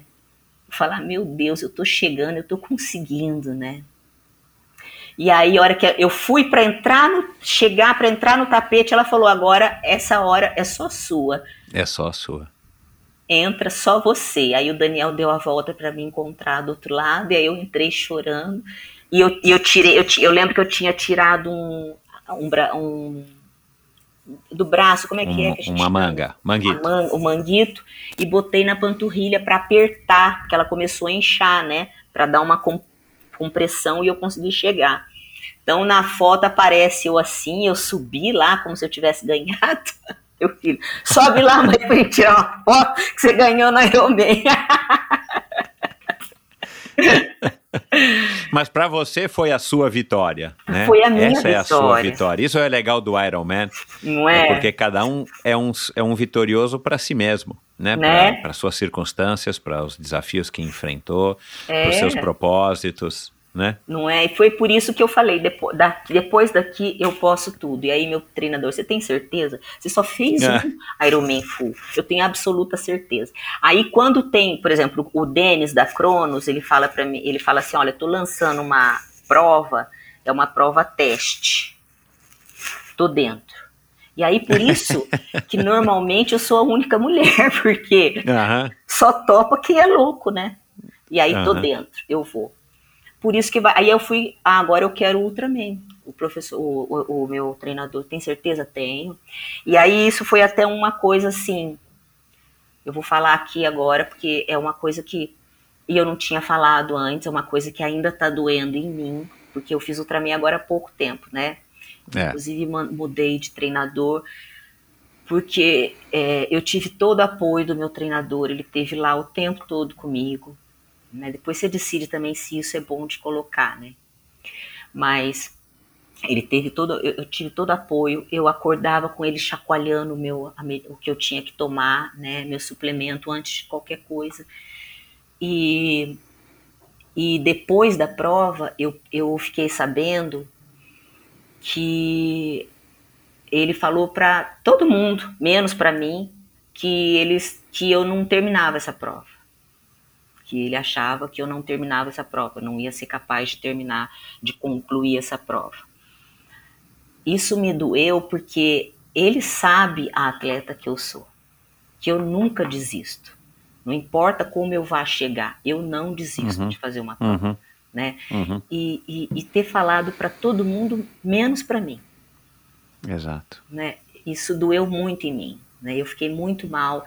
Eu demorei para recuperar porque a gente estava junto há quase sete anos. Né? É muito tempo. E para mim ele era um irmão, né? Como um irmão. Eu falava para ele tudo, o quanto a gente já treinou junto, desabafando. Ele falava as coisas para mim, eu falava as coisas para ele, de irmandade mesmo, né? e ele falar uma coisa dessa, eu falo, gente, a única coisa que um treinador não pode deixar de fazer é ser sincero com o atleta. Ele podia ter falado para mim, Nath, é, eu acho que você não termina, é uma prova, você não está preparado, mas para mim, para mim. Exato, claro. É. Né? E, e para mim, e para mim foi ótimo, eu terminei né? Eu terminei, e eu sabia que eu ia terminar. De um jeito ou de outro eu ia terminar. Quando estava no último, no último dia, apertado o horário, né? A hora, o tempo, né? Eu sei que eu poderia ter feito uma corrida muito melhor do que da que eu fiz, né? Eu sei, eu conheço a minha corrida, poderia ter, ter sido melhor.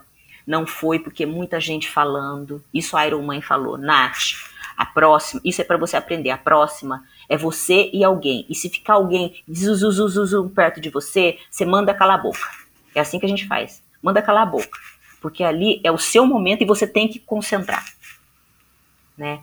Quando eu cheguei no Monte Valério, que era só um sobe e desce, sobe e desce, sobe e desce, que aí a gente falando, conversando, tentando distrair a dor, que eu já tinha uma dor no quadril, não conseguia andar, não estava conseguindo correr, não conseguia subir trotando. Aí apareceu o Alexandre Ribeiro e a Ana Lúcia Gil. Aí a Ana Lúcia Gil falou para mim assim: Para de falar agora. Vocês todas parem de falar. Você tá falando muito e tá queimando energia. Você tá gastando energia. Fica quieta. Para de falar. Você só tem que correr. Senão você não vai chegar. Ah, a hora que ela falou isso aí, eu abri a boca a chorar e olha, eu, Alexandre, Alexandre.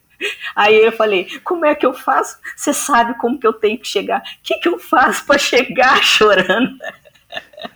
Ele falou, Nath, com toda a tranquilidade dele, você quer chegar? Quero. Então você vai fazer o seguinte: você vai correr dois e andar dois.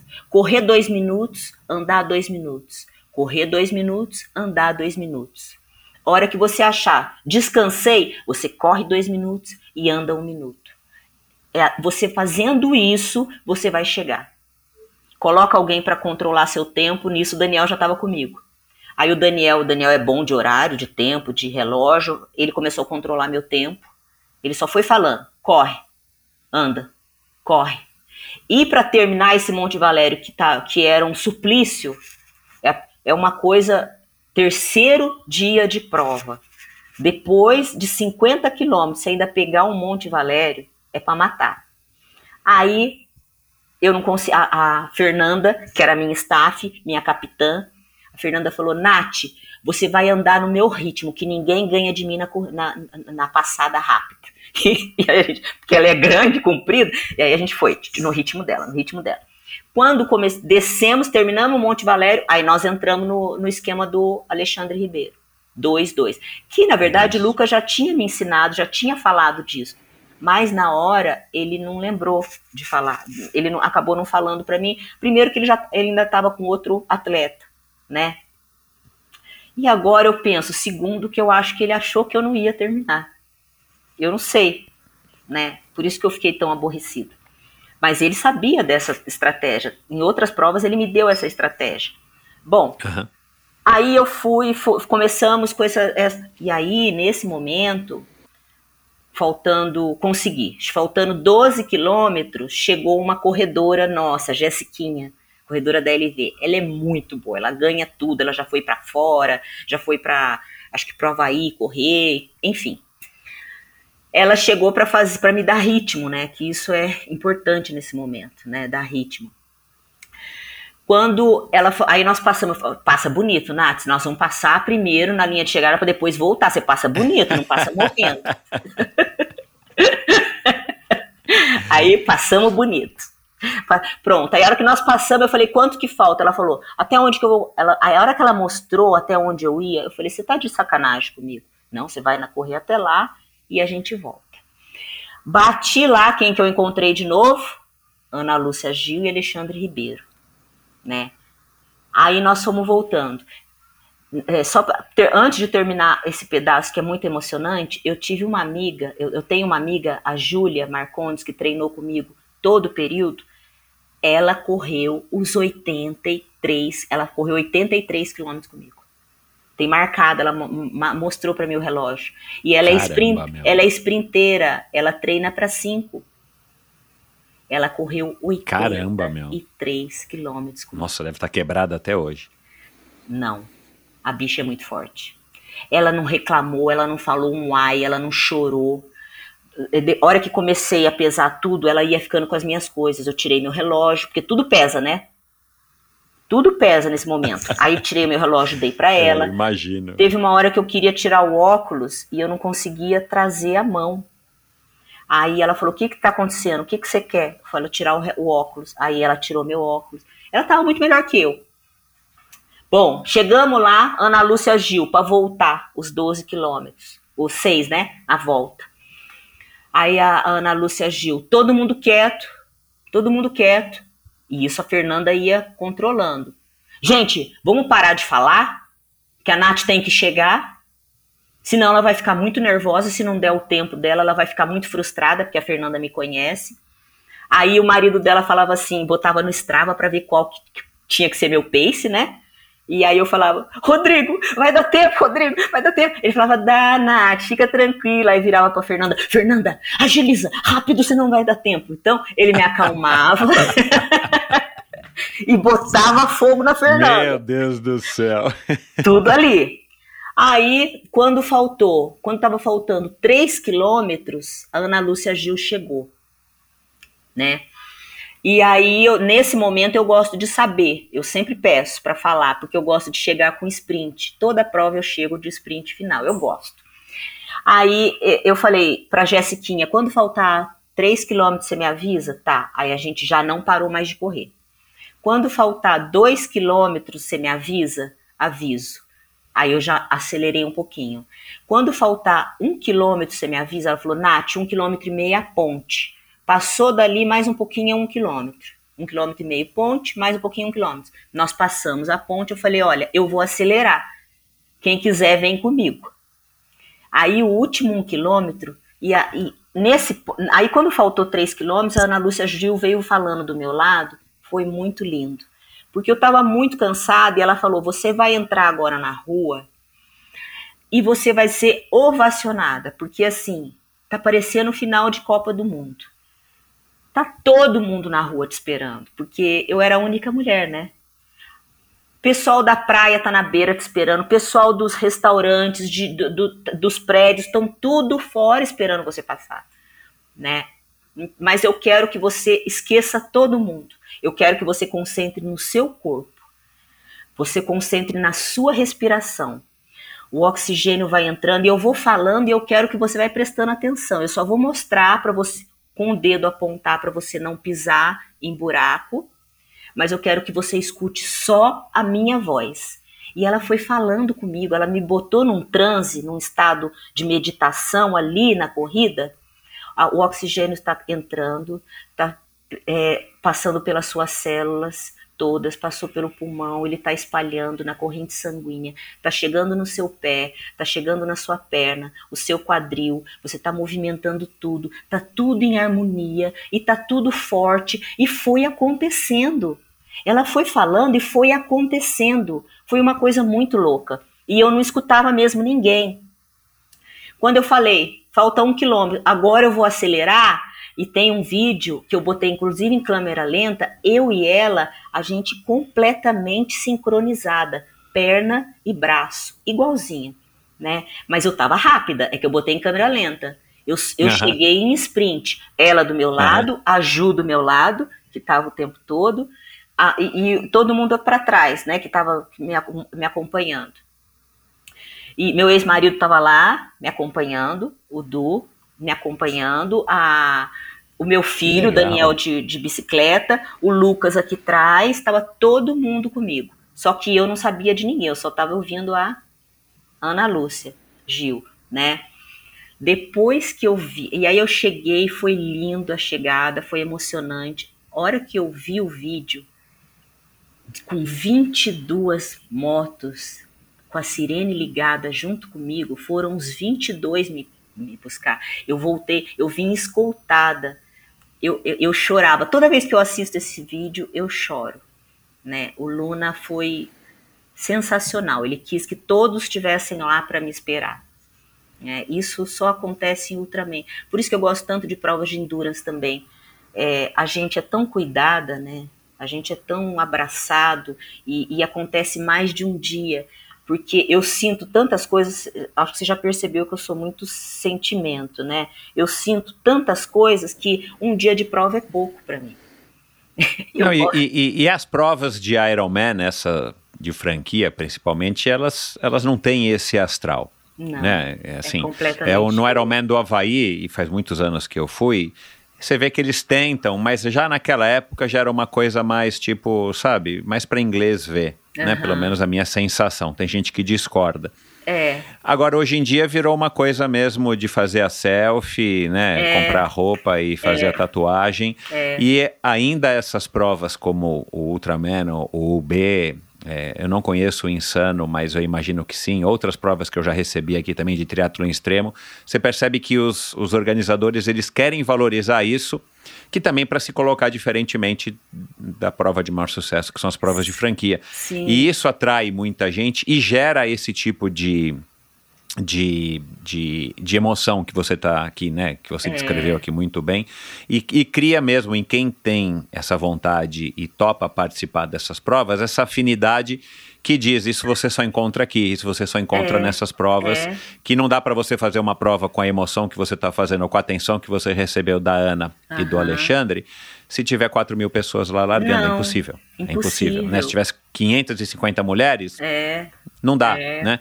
Então, é um, é, um, é um grande diferencial e um apelo muito legal, na minha opinião, e, e por isso que eu acredito que tenha bastante espaço para essas provas eu crescerem também. nesse sentido. Crescerem não vai ter 1.500 pessoas, mas para se tornarem objeto de desejo né, das pessoas. Eu recebi agora recentemente pessoas que correm ultramaratona e, e parece que, por exemplo, a Ultra Trail do Mont Blanc, que já é uma prova grande, a maior prova, que é tipo o Ironman do Havaí das corridas de, de montanha, uhum. ela ainda mantém isso. Mas eu li agora recentemente que o Ironman comprou a Ultra ah. Trail do Mont Blanc. Que vai ser legal para difundir a, a corrida de montanha, mas muito provavelmente vai perder virando, um pouco do é. espírito, é. porque é assim que as coisas funcionam é. no, no, mundo capitalista e não, é. não dá para você querer que um evento seja grandioso não, em é. todos os aspectos e mantenha essa atmosfera orrana e tudo mais. É. Agora, ouve isso daqui, por favor, ô, Natália.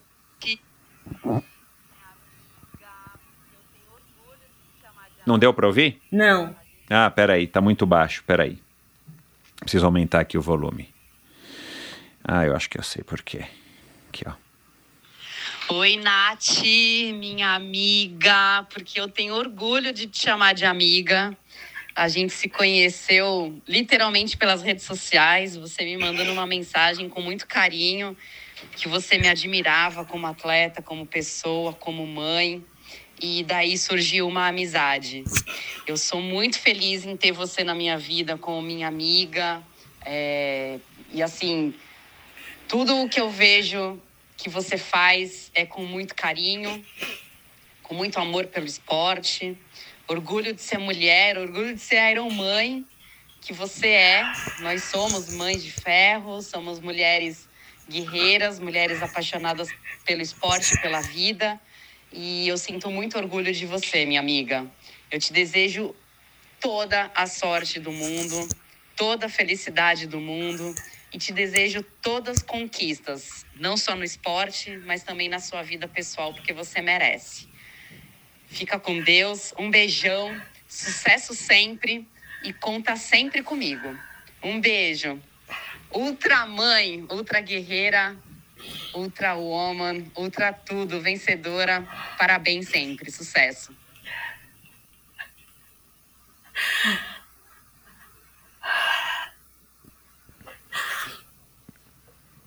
Eu tô aqui fazendo o que eu faço porque eu me inspirei na Rose. Ela é minha grande inspiração. Acho ela uma atleta sensacional. E depois que a gente ficou juntas em 2019 na prova, né? Isso só fortaleceu e cresceu, porque eu conheci ela a história dela, ela me contou coisas que a gente só sabe de amigos, né? Entre amigos, uhum. que não sai na rede social.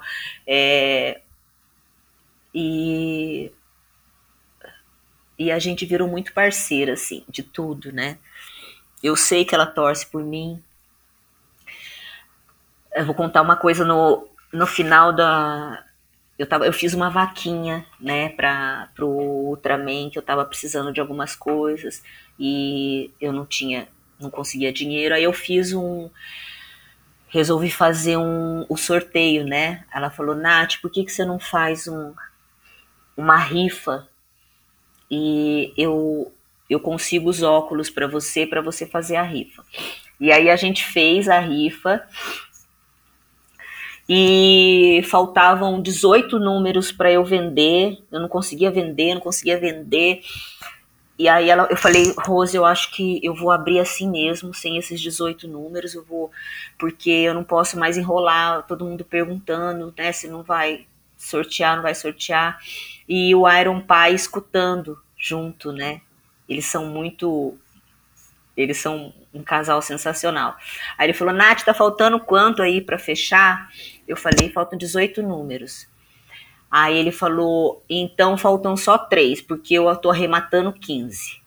E ele arrematou 15 números para mim ali e, e aí eu já consegui vender os outros três. Eu falei: então nós vamos sortear à noite. Aí eu, quando eu sorteei, adivinha quem ganhou? O Marcelo, Iron Pai. Ah, meu Deus do céu. aí eu falei, aí ele falou: "Isso, você vê como a gente quando a gente faz a coisa de coração, as coisas acontecem?" Né? E tudo a, ela me ajuda. Quando eu estava numa situação difícil lá no Ultraman, que aconteceu lá a discussão e tal, eu não sabia o que fazer. Eu fui pro quarto, liguei para ela e falei: "Rose, o que que eu faço?" Né? Então é sempre assim, quando eu preciso de um socorro e eu preciso de uma pessoa que saiba o que acontece ali no Ultra, que vive isso, mas que, que pense como eu, porque a gente é muito parecida, é, eu ligo para ela, né? E, e, porque eu sei que aí ela vai tomar a melhor decisão e ela é uma pessoa muito racional. Ela é assim emotiva como, como eu, mas ela é racional também, sabe? Não, Nath, você é assim, assim e ponto, sabe? E, e, isso é legal. Então, eu tenho amigas assim, eu acho que a gente puxa para nossa vida o que a gente precisa, né?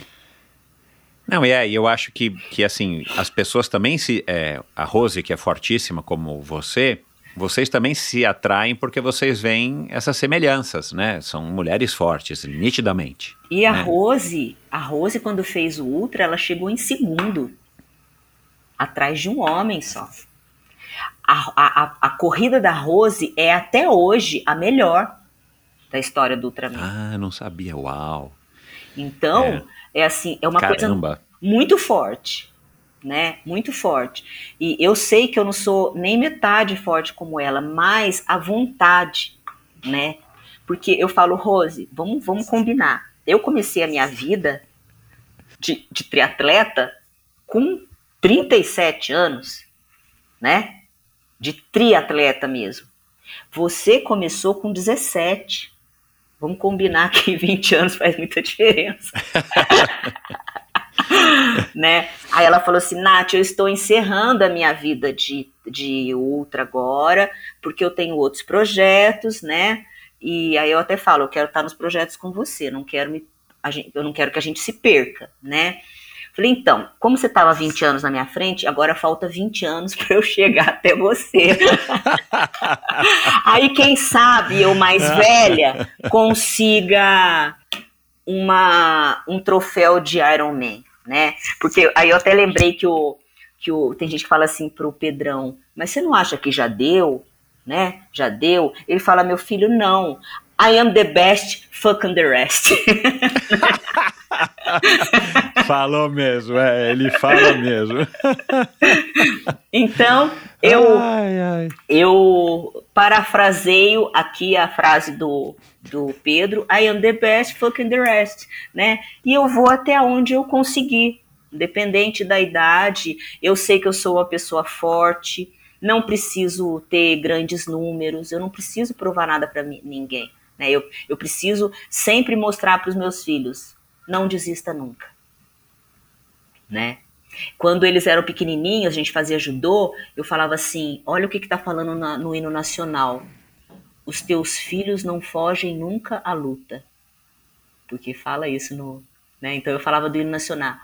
Os filhos os filhos da pátria não fogem nunca à luta. Então a gente não pode fugir nunca à luta. Né? O Daniel, às vezes, na, na quadra, estava desanimadinho, chorando. Eu falava, filho, não terminou. Volta para lá. Mas eu vou perder, não tem mais jeito de recuperar. Não interessa. Termina de cabeça erguida. Vai lá e termina o que você começou. A vida é assim, a gente tem que terminar tudo que a gente começa. Não interessa o quanto difícil esteja. Você foi fazer uma coisa, vai e faça do seu melhor jeito. Vai ter sempre alguém melhor. Na vida é assim, sempre tem alguém melhor. Não pense que você vai ser o melhor, sempre tem alguém melhor, mas faça o seu melhor. Para quando terminar você falar, pelo menos eu fiz o que eu, o que eu podia. Né? A paz de é, espírito. Isso, isso, isso é que traz tranquilidade pra gente, né? A e deixa de a gente espírito, dormir tranquilo. Né? É, a paz, paz de espírito. espírito. Você é. dá o seu melhor, não importa é. o que os outros estejam fazendo. Porque mesmo que você não consiga aquilo que você quis, você fez o seu melhor e no dia seguinte você vai levantar e vai começar a construir de novo o seu né? caminho para chegar onde você quer chegar. Né? Exatamente. Eu agora na eu estava tentando trocar minha bike, vender a minha bike para arranjar uma bike competitiva para fazer o Fodax, né? Porque o Fodax é uma outra prova, né? O Daxman é subida, então eu precisaria de uma, uma speed boa. Eu tenho uma speed, mas a minha já é meio velhinha. E é uma ótima speed, é uma quota, é carbono, ganhei de uma, é, comprei de uma amiga minha até, uma, uma ciclista super forte.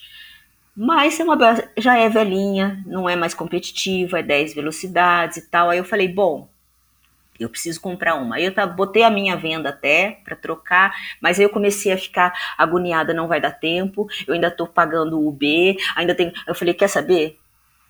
Não vou fazer agora. E no momento que eu decidi não vou fazer agora, porque é inviável, eu machuquei o meu pé. Aí eu falei, tá vendo? Os céus estão, tão, né? Exato, exato. Não é hora. A é, e a prova vai, o Fodax vai continuar aí, você vai é, ter oportunidade sim. Aí eu falei pro meu treinador, o Caveira, eu estou com o treinador da BR. O que, que você acha? Eu faço para completar, porque eu, eu sou capaz, ou você. Ele falou assim: bom, nós, treino, nós perdemos já o treino de base, né? Treino, perdemos de treino de base. Você vai já entrar no volume. Eu prefiro ser mais conservador. Se você entrar já no volume, pode ser que você machuque, né? E você comprometa a prova que você quer fazer, que é o mundial. É outra coisa que a gente tem conversado, eu tenho conversado, o, eu queria fazer o UB, mas ela é muito pró, é muito próxima do mundial e o meu patrocinador falou quer que eu faça o mundial. Ele quer que eu faça o mundial, né? A gente uhum. a gente tem que entender às vezes. É, ele tem razão. O, o, o mundial de, de Ultraman? É o é Brasil Ultra Tri para você entrar na na ah, sim, a prova do Daniel. Isso, sim. a prova do Daniel, que aí você entra na Isso. listagem lá mundial, né? Você... É, da Utah. Isso mesmo. E aí ele falou, pode comprometer isso de você, para você. Você quer correr o risco? Eu falei, não, não quero correr o risco. Né? Porque a gente também tem que entender o corpo, né? Se não tá legal, ou se... Já, a gente sabe que recuperar de uma lesão já demora um pouco mais do que antes demorava né? É, e você mais do que nunca sendo fisioterapeuta, né? Tendo toda essa experiência profissional, né? Do, do, do teu ofício. Né? Aí eu falei, então tá, vamos fazer. Agora tá assim, eu queria muito fazer o, o B e ela, né? Então nós estamos mas, nesse Mas na, no, no, no Ultra Tri, o, o duplo Ironman, né? O, o duplo o contínuo. Ultraman. É, eu quero Isso. o duplo contínuo, uhum. né? E por enquanto, eu acho que eu sou a única inscrita nesse duplo contínuo. Né? Tem uma a Aline, parece que está no triplo contínuo. A, a Fernanda Moraes está no triplo, que não é contínuo, né? É um por dia. Um, por dia. Mas o duplo contínuo eu sou a única inscrita até agora, né? E eu gosto dessas coisas, de ser a única nisso aqui. ô, ô, ô, Natália, e, e, como é que você se enxerga daqui a cinco anos, com 55? O que, que você vai estar? Tá? Já vai estar tá no quíntuplo, vai estar tá no Deca? O que, que você quer fazer? Eu quero. Já está no quíntuplo, né? Eu quero estar tá tentando fazer, conseguir o quíntuplo. E quero já tá aparecendo, é, pelo menos ter um. Eu tenho o sonho de ter um, é, um resultado bom no Iron mesmo. É que assim, no Iron full, porque no Iron meio eu vejo os tempos, eu já estaria ganhando, né? Se eu tivesse competindo meio é, na minha categoria, eu já estaria ganhando, uh -huh. né? Uh -huh. Mas eu gosto dos endurances, né? Então eu não tô lá. Mas é só também trocar a chavinha aqui. Vamos fazer uns dois, três, e aí eu e aí eu tenho. Então, assim, até o, eu peguei o resultado do São Paulo, né? Do meio de São Paulo, eu falei, gente, eu, ia, eu conseguia primeiro lugar na minha categoria. Olha que legal. Aí eu falo pro. Eu, eu não falei com o meu patrocinador ainda, mas ele fala assim para mim: vambora. Tudo ele topa. Vambora. E eu tenho, eu tenho que falar que eu tenho um patrocinador só. Você acredita? Eu tenho um patrocinador. Pode falar, claro. Eu tenho um patrocinador que é o Dr. Félix Castro. Ele escutou uma vez uma entrevista minha e falou: Nath, eu quero te ajudar. Né? Quando eu estava fazendo vaquinha, fazendo, né, juntando dinheiro, ele falou: Eu quero te ajudar. Tudo que for no seu pé, eu te dou. Né? Ele é de uma clínica de. Ele, é, ele é médico de cabeça e pescoço, médico da tireoide e oncologista. Oncologista de cabeça uhum. e pescoço. Uhum. E ele falou que ele só tem menos pacientes mulheres do que ginecologista. Olha a quantidade de paciente mulher. Caramba. Só Uau. perde para ginecologista. E ele falou: uhum. e, e, você inspira muito. Eu quero que, que, a minha clínica tenha a sua cara. Essa, sabe, de, de, de poder, de fazer que mulher pode e vai. Que legal. Legal, né? Então, ele é meu patrocinador. Eu tenho a e eu tenho uma nutricionista que me acompanha, a Nádia. E ela é uma, uma graça, ela que, que controla tudo. Por exemplo, fala, ah, eu quero perder peso. Nath, calma, não é assim. Vamos devagar. Eu, a vida inteira a mulher quer perder peso, né? Vamos falar que é uma, é uma verdade. Toda mulher quer perder peso, né? Só que eu não tenho biotipo de magrinha, né? De longelínea.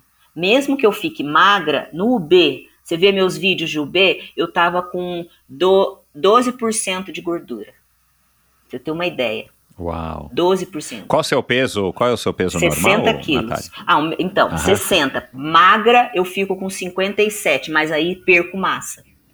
Eu Uhum. não consigo ficar magra com massa. É, você é forte, né? Você eu tem sou pesada muscular. assim. Eu é. tenho 60 Aham. quilos. 1,64m. Uhum. E eu fiquei com 12%. Chegando a 12, 11, não sei o quê. Quase 12% de gordura. Que é pouquíssimo para mulher. Né? Exato, é. Mas magra eu nunca vou ser, né? Magrela eu nunca vou ser. E aí ela me ajuda nessas questões, a nutricionista. E a Fox Fisioterapia, que eu faço fisioterapia três vezes por semana. Isso é uma coisa legal das pessoas saberem. Fisioterapia não é só quando está machucado. É também preventivo. Para fortalecer, para cuidar, né? Que a gente não pode só nadar, Exato. pedalar e correr. A gente tem que nadar, pedalar, É. correr e fortalecer, Exato. né? É.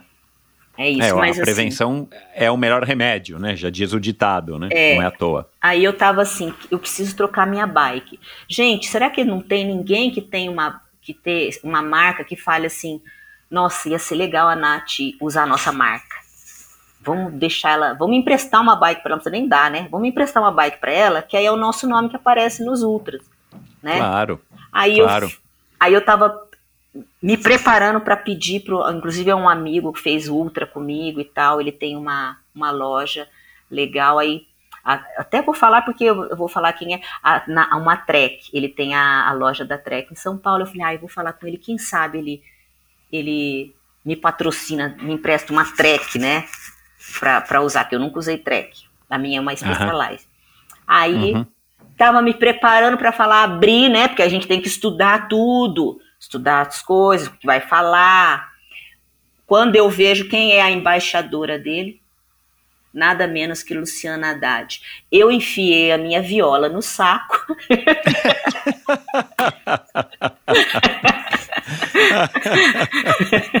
e não falei ai. com ele. E não falei Aham. com ele.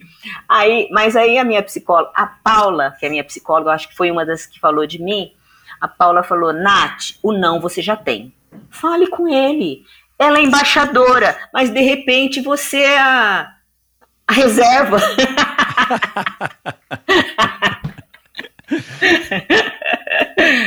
então, mas é isso. A gente, eu, eu vou tentando, e também se eu não conseguir, eu vou fazer do jeito que eu sempre fiz. Eu faço com o que eu tenho, né? Eu, a primeira prova de triatlo Isso minha, aí. a primeira prova de triatlo minha foi bem raiz. Eu me inscrevi, já começou assim. Eu me inscrevi, aí eu falei, gente, mas eu não tenho nem óculos para nadar. Peguei o óculos do Davi, meu filho. Era um óculos infantil. Mas fui. Aí eu falei, bom, a bicicleta eu tenho, não tenho roupa. Faço a bicicleta de maiô, e daí? Não é? Triatlon raiz. Não era assim? Vai voltar a ser. eu não tinha roupa, pedalei, Exatamente. pedalei de maiô e corri de maiô.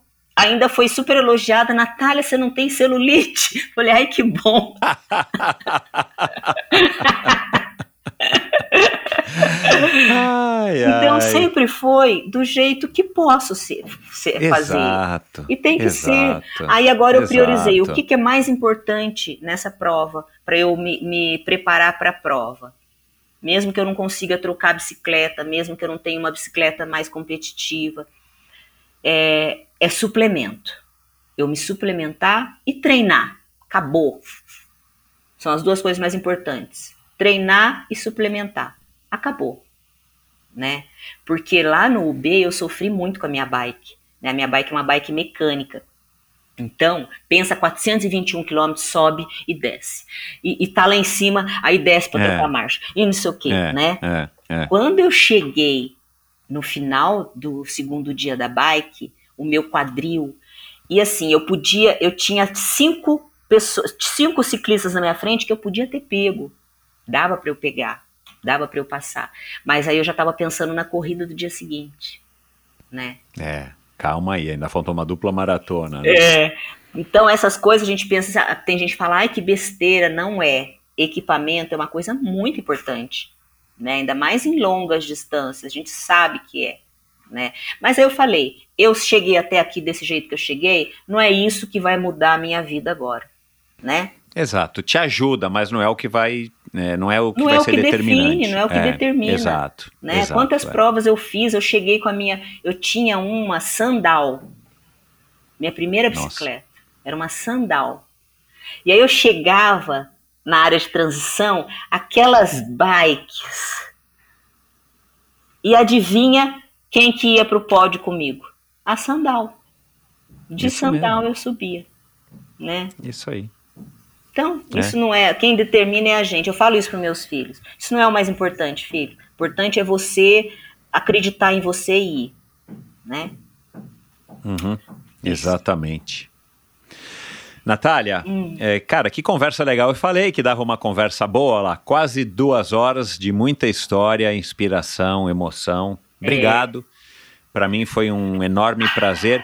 Quem quiser te seguir, que por acaso não te siga, quem quiser ser atendido por você, faz uma propaganda aí, um momento jabá. Quem quiser te apoiar, tem gente ouvindo a gente É. em 134, 135 países. Quem Nossa! quiser, de repente, fazer um negócio com você, comprar uma rifa, quem quiser te, te ajudar a comprar uma bike, enfim.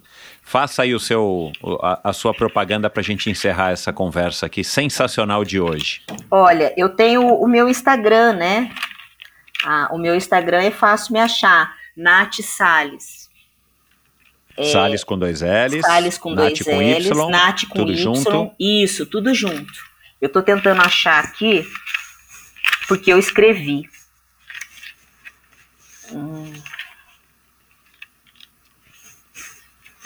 É Nath Salles mesmo, foi assim que você me achou, né?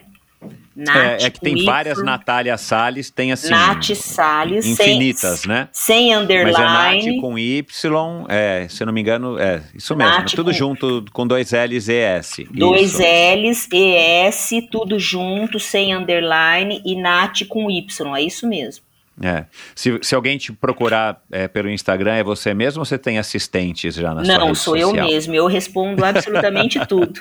Eu, eu ainda Tá. consigo, não tenho tantos, tantos seguidores assim, igual a Ana, a Ana Augusta. Eu, eu consigo Aham, responder é. tudo. Ana Augusta já deve ter gente lá, né, dos Não. filhos dela lá ajudando. É, porque olha, eu que não tenho, eu que tenho que 3 mil seguidores, é, depois do B, eu levei duas semanas para conseguir responder todo mundo. Não é fácil, eu É, entendo isso ela. aí não é fácil. Mas É. eu respondo. eu Legal. respondo.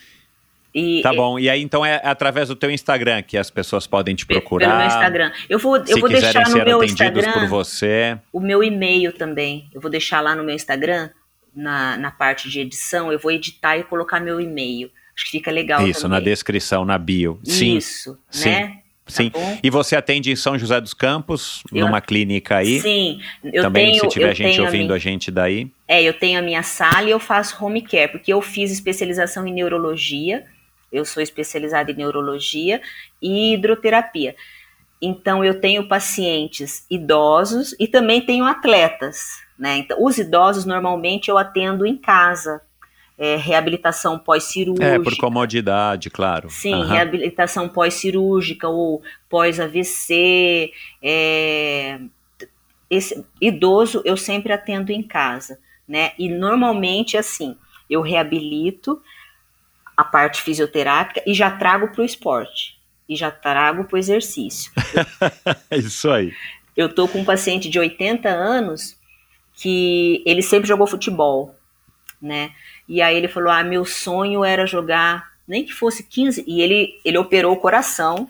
Eu cheguei nele porque ele fez uma cirurgia grande, tinha perdido mobilidade, porque eles abrem assim, né? Quando opera o coração, abre a caixa, aí aperta, pega é. plexo aqui às vezes, né? Então ele tinha perdido a mobilidade. Bom, voltou tudo, ele tá super bem. E agora eu falei, ele, eu tô com ele há dois anos. E ele falou assim: ah, o meu sonho era, era chutar, fazer, jogar bola com meu, com meu neto, 10 minutinhos que seja. Falei, nós vamos treinar para isso. Então nós estamos treinando para ele jogar os 10 minutos de futebol com o neto dele. A gente faz treininho mesmo de futebol, é, aquele zigue-zague, o para trás. Ele tá bem. Ótimo. Bacana. É. Agora me diz uma coisa. Você também está fazendo essas pinturas na casa das pessoas, se elas encomendarem, ou aulas particulares de dança? Como é que tá a tua dança? Ah, não, a minha dança tá meio parada. Eu só faço uns, eu só faço aquelas dancinhas do Reels, sabe, que aparece na. Ah, sei. O pessoal sei. manda para mim, olha para você ver, o pessoal manda para mim e fala, Nath, olha essa ficou legal para você para você dançar. E eu treino e danço. Ah. A pintura eu faço, eu sou boa de pintura. Faço. Olha lá, é para quem estiver vendo a gente no YouTube aqui tem uma é, pintura bacana aqui é na sala da orgânica. Nath. Ó. Pintura orgânica, ó. Isso é. aí. Que legal. Bom, muito obrigado, Nath. Boa sorte na tua trajetória. Parabéns, adorei te conhecer. Eu falei que ia dar uma conversa legal. Eu adorei. Tomara que você tenha gostado. Eu adorei. E quem estiver do outro lado ouvindo. E, enfim, é, boa sorte. Espero conhecê-la é, em breve, é assim, pessoalmente. Eu estou muito feliz. Fiquei muito emocionada. Lembramos muitas coisas. Trouxe, você me trouxe muitas coisas, muitas lembranças. É bom, né? É bom a gente lembrar e pensar na na vida que a gente está fazendo, né? A trajetória.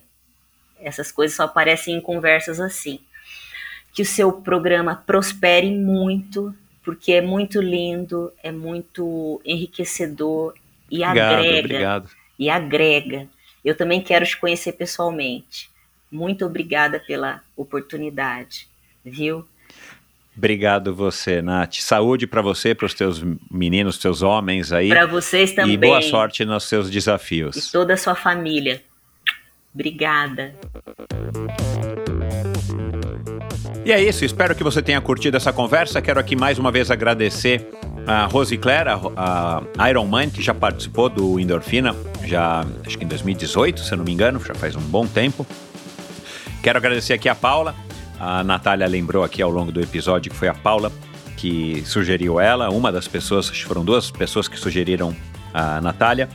E aqui nessa conversa a gente falou aqui de diversas pessoas que já foram convidadas, já passaram pelo Endorfina e, e, e muitas delas agora mais recentemente, outras é, já tiveram aqui faz algum tempo, como o Sérgio Cordeiro, o Alexandre Ribeiro, foi um dos primeiros convidados do Endorfina, né, o grande mestre do Ultraman, responsável pelo UB 515 aqui no Brasil. Já passaram por aqui também o Ivan Albano, o, o a Luciana Haddad, já passou por aqui já duas vezes. O Daniel de Oliveira, que já passou aqui também duas vezes e que é o cara aí que idealizou também esse Brasil Ultra Tri. Um, quem mais? Ah, o Pedrão, agora mais recentemente, Pedro Morgante, meu amigão. E o Alessandro de Medeiros, a gente não falou, mas um, um, um, ou dois episódios, dois episódios, né? Acho que aqui atrás. O Alessandro de Medeiros também, um cara que se encontrou no Ultraman, no B515, e é um cara que está né, indo agora para o, o, Campeonato Mundial lá em Kona, né, do, do Ultraman. Enfim, são diversas pessoas que têm histórias diferentes, muito diferentes entre si, mas que têm uma paixão, que tem uma coisa em comum, que é, é essa vocação e paixão pelos triatlons de ultras distâncias, como é o caso é, da Natália Salles. Entre em contato com a Natália, dê um alô para ela dizendo que vocês escutaram a história dela, o que, que vocês curtiram. Entre em contato com ela, eu vou colocar no post do episódio de hoje, lá no endorfinabr.com o, os links para alguns assuntos, para algumas provas, para alguns vídeos, é, inclusive para o Instagram da Nath Salles. Então entre em contato com ela, tenho certeza de que ela vai adorar. E ouçam os outros episódios do Endorfina Podcast com essas pessoas que eu citei aqui, ou todos os quase 300 convidados ao longo desses últimos cinco anos e alguma coisinha, uh, lá no endorfinabr.com ou no agregador de podcasts da sua escolha, onde você está ouvindo esse aqui de hoje, você encontra todos os episódios do Endorfina. E lembrando, lem é, e pedindo, né? Lembrando vocês de seguirem o Endorfina, basta clicar no botãozinho aí que tem no seu agregador de seguir, de acompanhar, e automaticamente você já está ajudando muito o endorfina. Isso é, é, foi agora comprovado mais recentemente que é, ajuda nos algoritmos desses aplicativos a terem mais é, pessoas descobrindo o Endorfina e descobrindo histórias como a da Nath e de todos os outros quase 300 convidados que já passaram por aqui. O endorfinabr.com é o meu site onde, além de escutar todos os episódios, você pode apoiar financeiramente esse projeto. Você consegue é, links para seguir o Endorfina no YouTube e acompanhar os vídeos do Endorfina no YouTube, no meu canal no YouTube. Você consegue um link ali direto para me seguir no Instagram. Se você não segue, Endorfina BR é o meu perfil. Lá você consegue também assinar a newsletter semanal e que eu envio toda sexta-feira e você é, consegue se informar, por exemplo, a respeito também do Endorfina ao vivo. Se você quiser levar algum dos convidados do Endorfina para é, fazer uma palestra, uma apresentação, para conversar com seus alunos, com seus clientes, com seus colaboradores, entre em contato comigo, que aí eu vou te explicar como é que funciona e a gente leva o Endorfina então até você. E é isso. Até uh, o próximo episódio do Endorfina com mais um convidado, com mais uma história incrível. Muito obrigado a todos vocês que têm acompanhado Endorfina. Para mim é sempre um prazer gigantesco e até a próxima conversa. Valeu! Esse episódio foi um oferecimento da Sigma. A Sigma Sport representa a tecnologia alemã em seu mais alto nível, combinando design inovador com engenharia de precisão. Todos os produtos são testados em laboratórios internos para suportar as condições mais adversas, garantindo um excelente padrão de qualidade em toda a linha de produtos. A Sigma trabalha com iluminação, ferramentas de bolso, ciclocomputadores com e sem GPS e também com relógios com monitor cardíaco com e sem GPS. E já chegou aqui no Brasil o ROX 11.1 Evo, o GPS com a melhor relação custo-benefício do mercado. Um produto com alta qualidade e confiabilidade que se destaca pela configuração descomplicada, e isso aí eu posso atestar porque eu estou usando já faz quase um ano. É uma configuração rápida e simples através do app Sigma Ride. Além do display colorido e personalizável com até oito cores, possui opções para navegação com mapas que podem ser baixados diretamente no aparelho em arquivos GPX treinamentos estruturados, que também podem ser baixados no formato .fit, possui conexão com sensores externos, com conexão Bluetooth e ANT+, como cadência, frequência cardíaca, que é o meu caso, potência DI2 e até bikes elétricas. Quer mais? Ele ainda pesa apenas 56 gramas. Saiba mais em sigmasport.com.br e siga arroba sigma underline sport underline Brasil. Lembrando que o esporte é o esporte inglês, S-P-O-R-T. Arroba Sigma Underline Sport Underline Brasil. Obrigado por ouvir esse episódio do Endorfina. Acesse o endorfinabr.com, vá no post do episódio de hoje para conhecer um pouco mais sobre o meu convidado e alguns assuntos abordados em nossa conversa. Lá você ainda encontra todos os episódios do Endorfina. Siga o Endorfina BR no Instagram e confira imagens inéditas e inusitadas dos meus convidados. Participe enviando comentários e sugestões. Se você curtiu, colabore assinando Endorfina no seu agregador de podcasts preferido e compartilhando com seus amigos.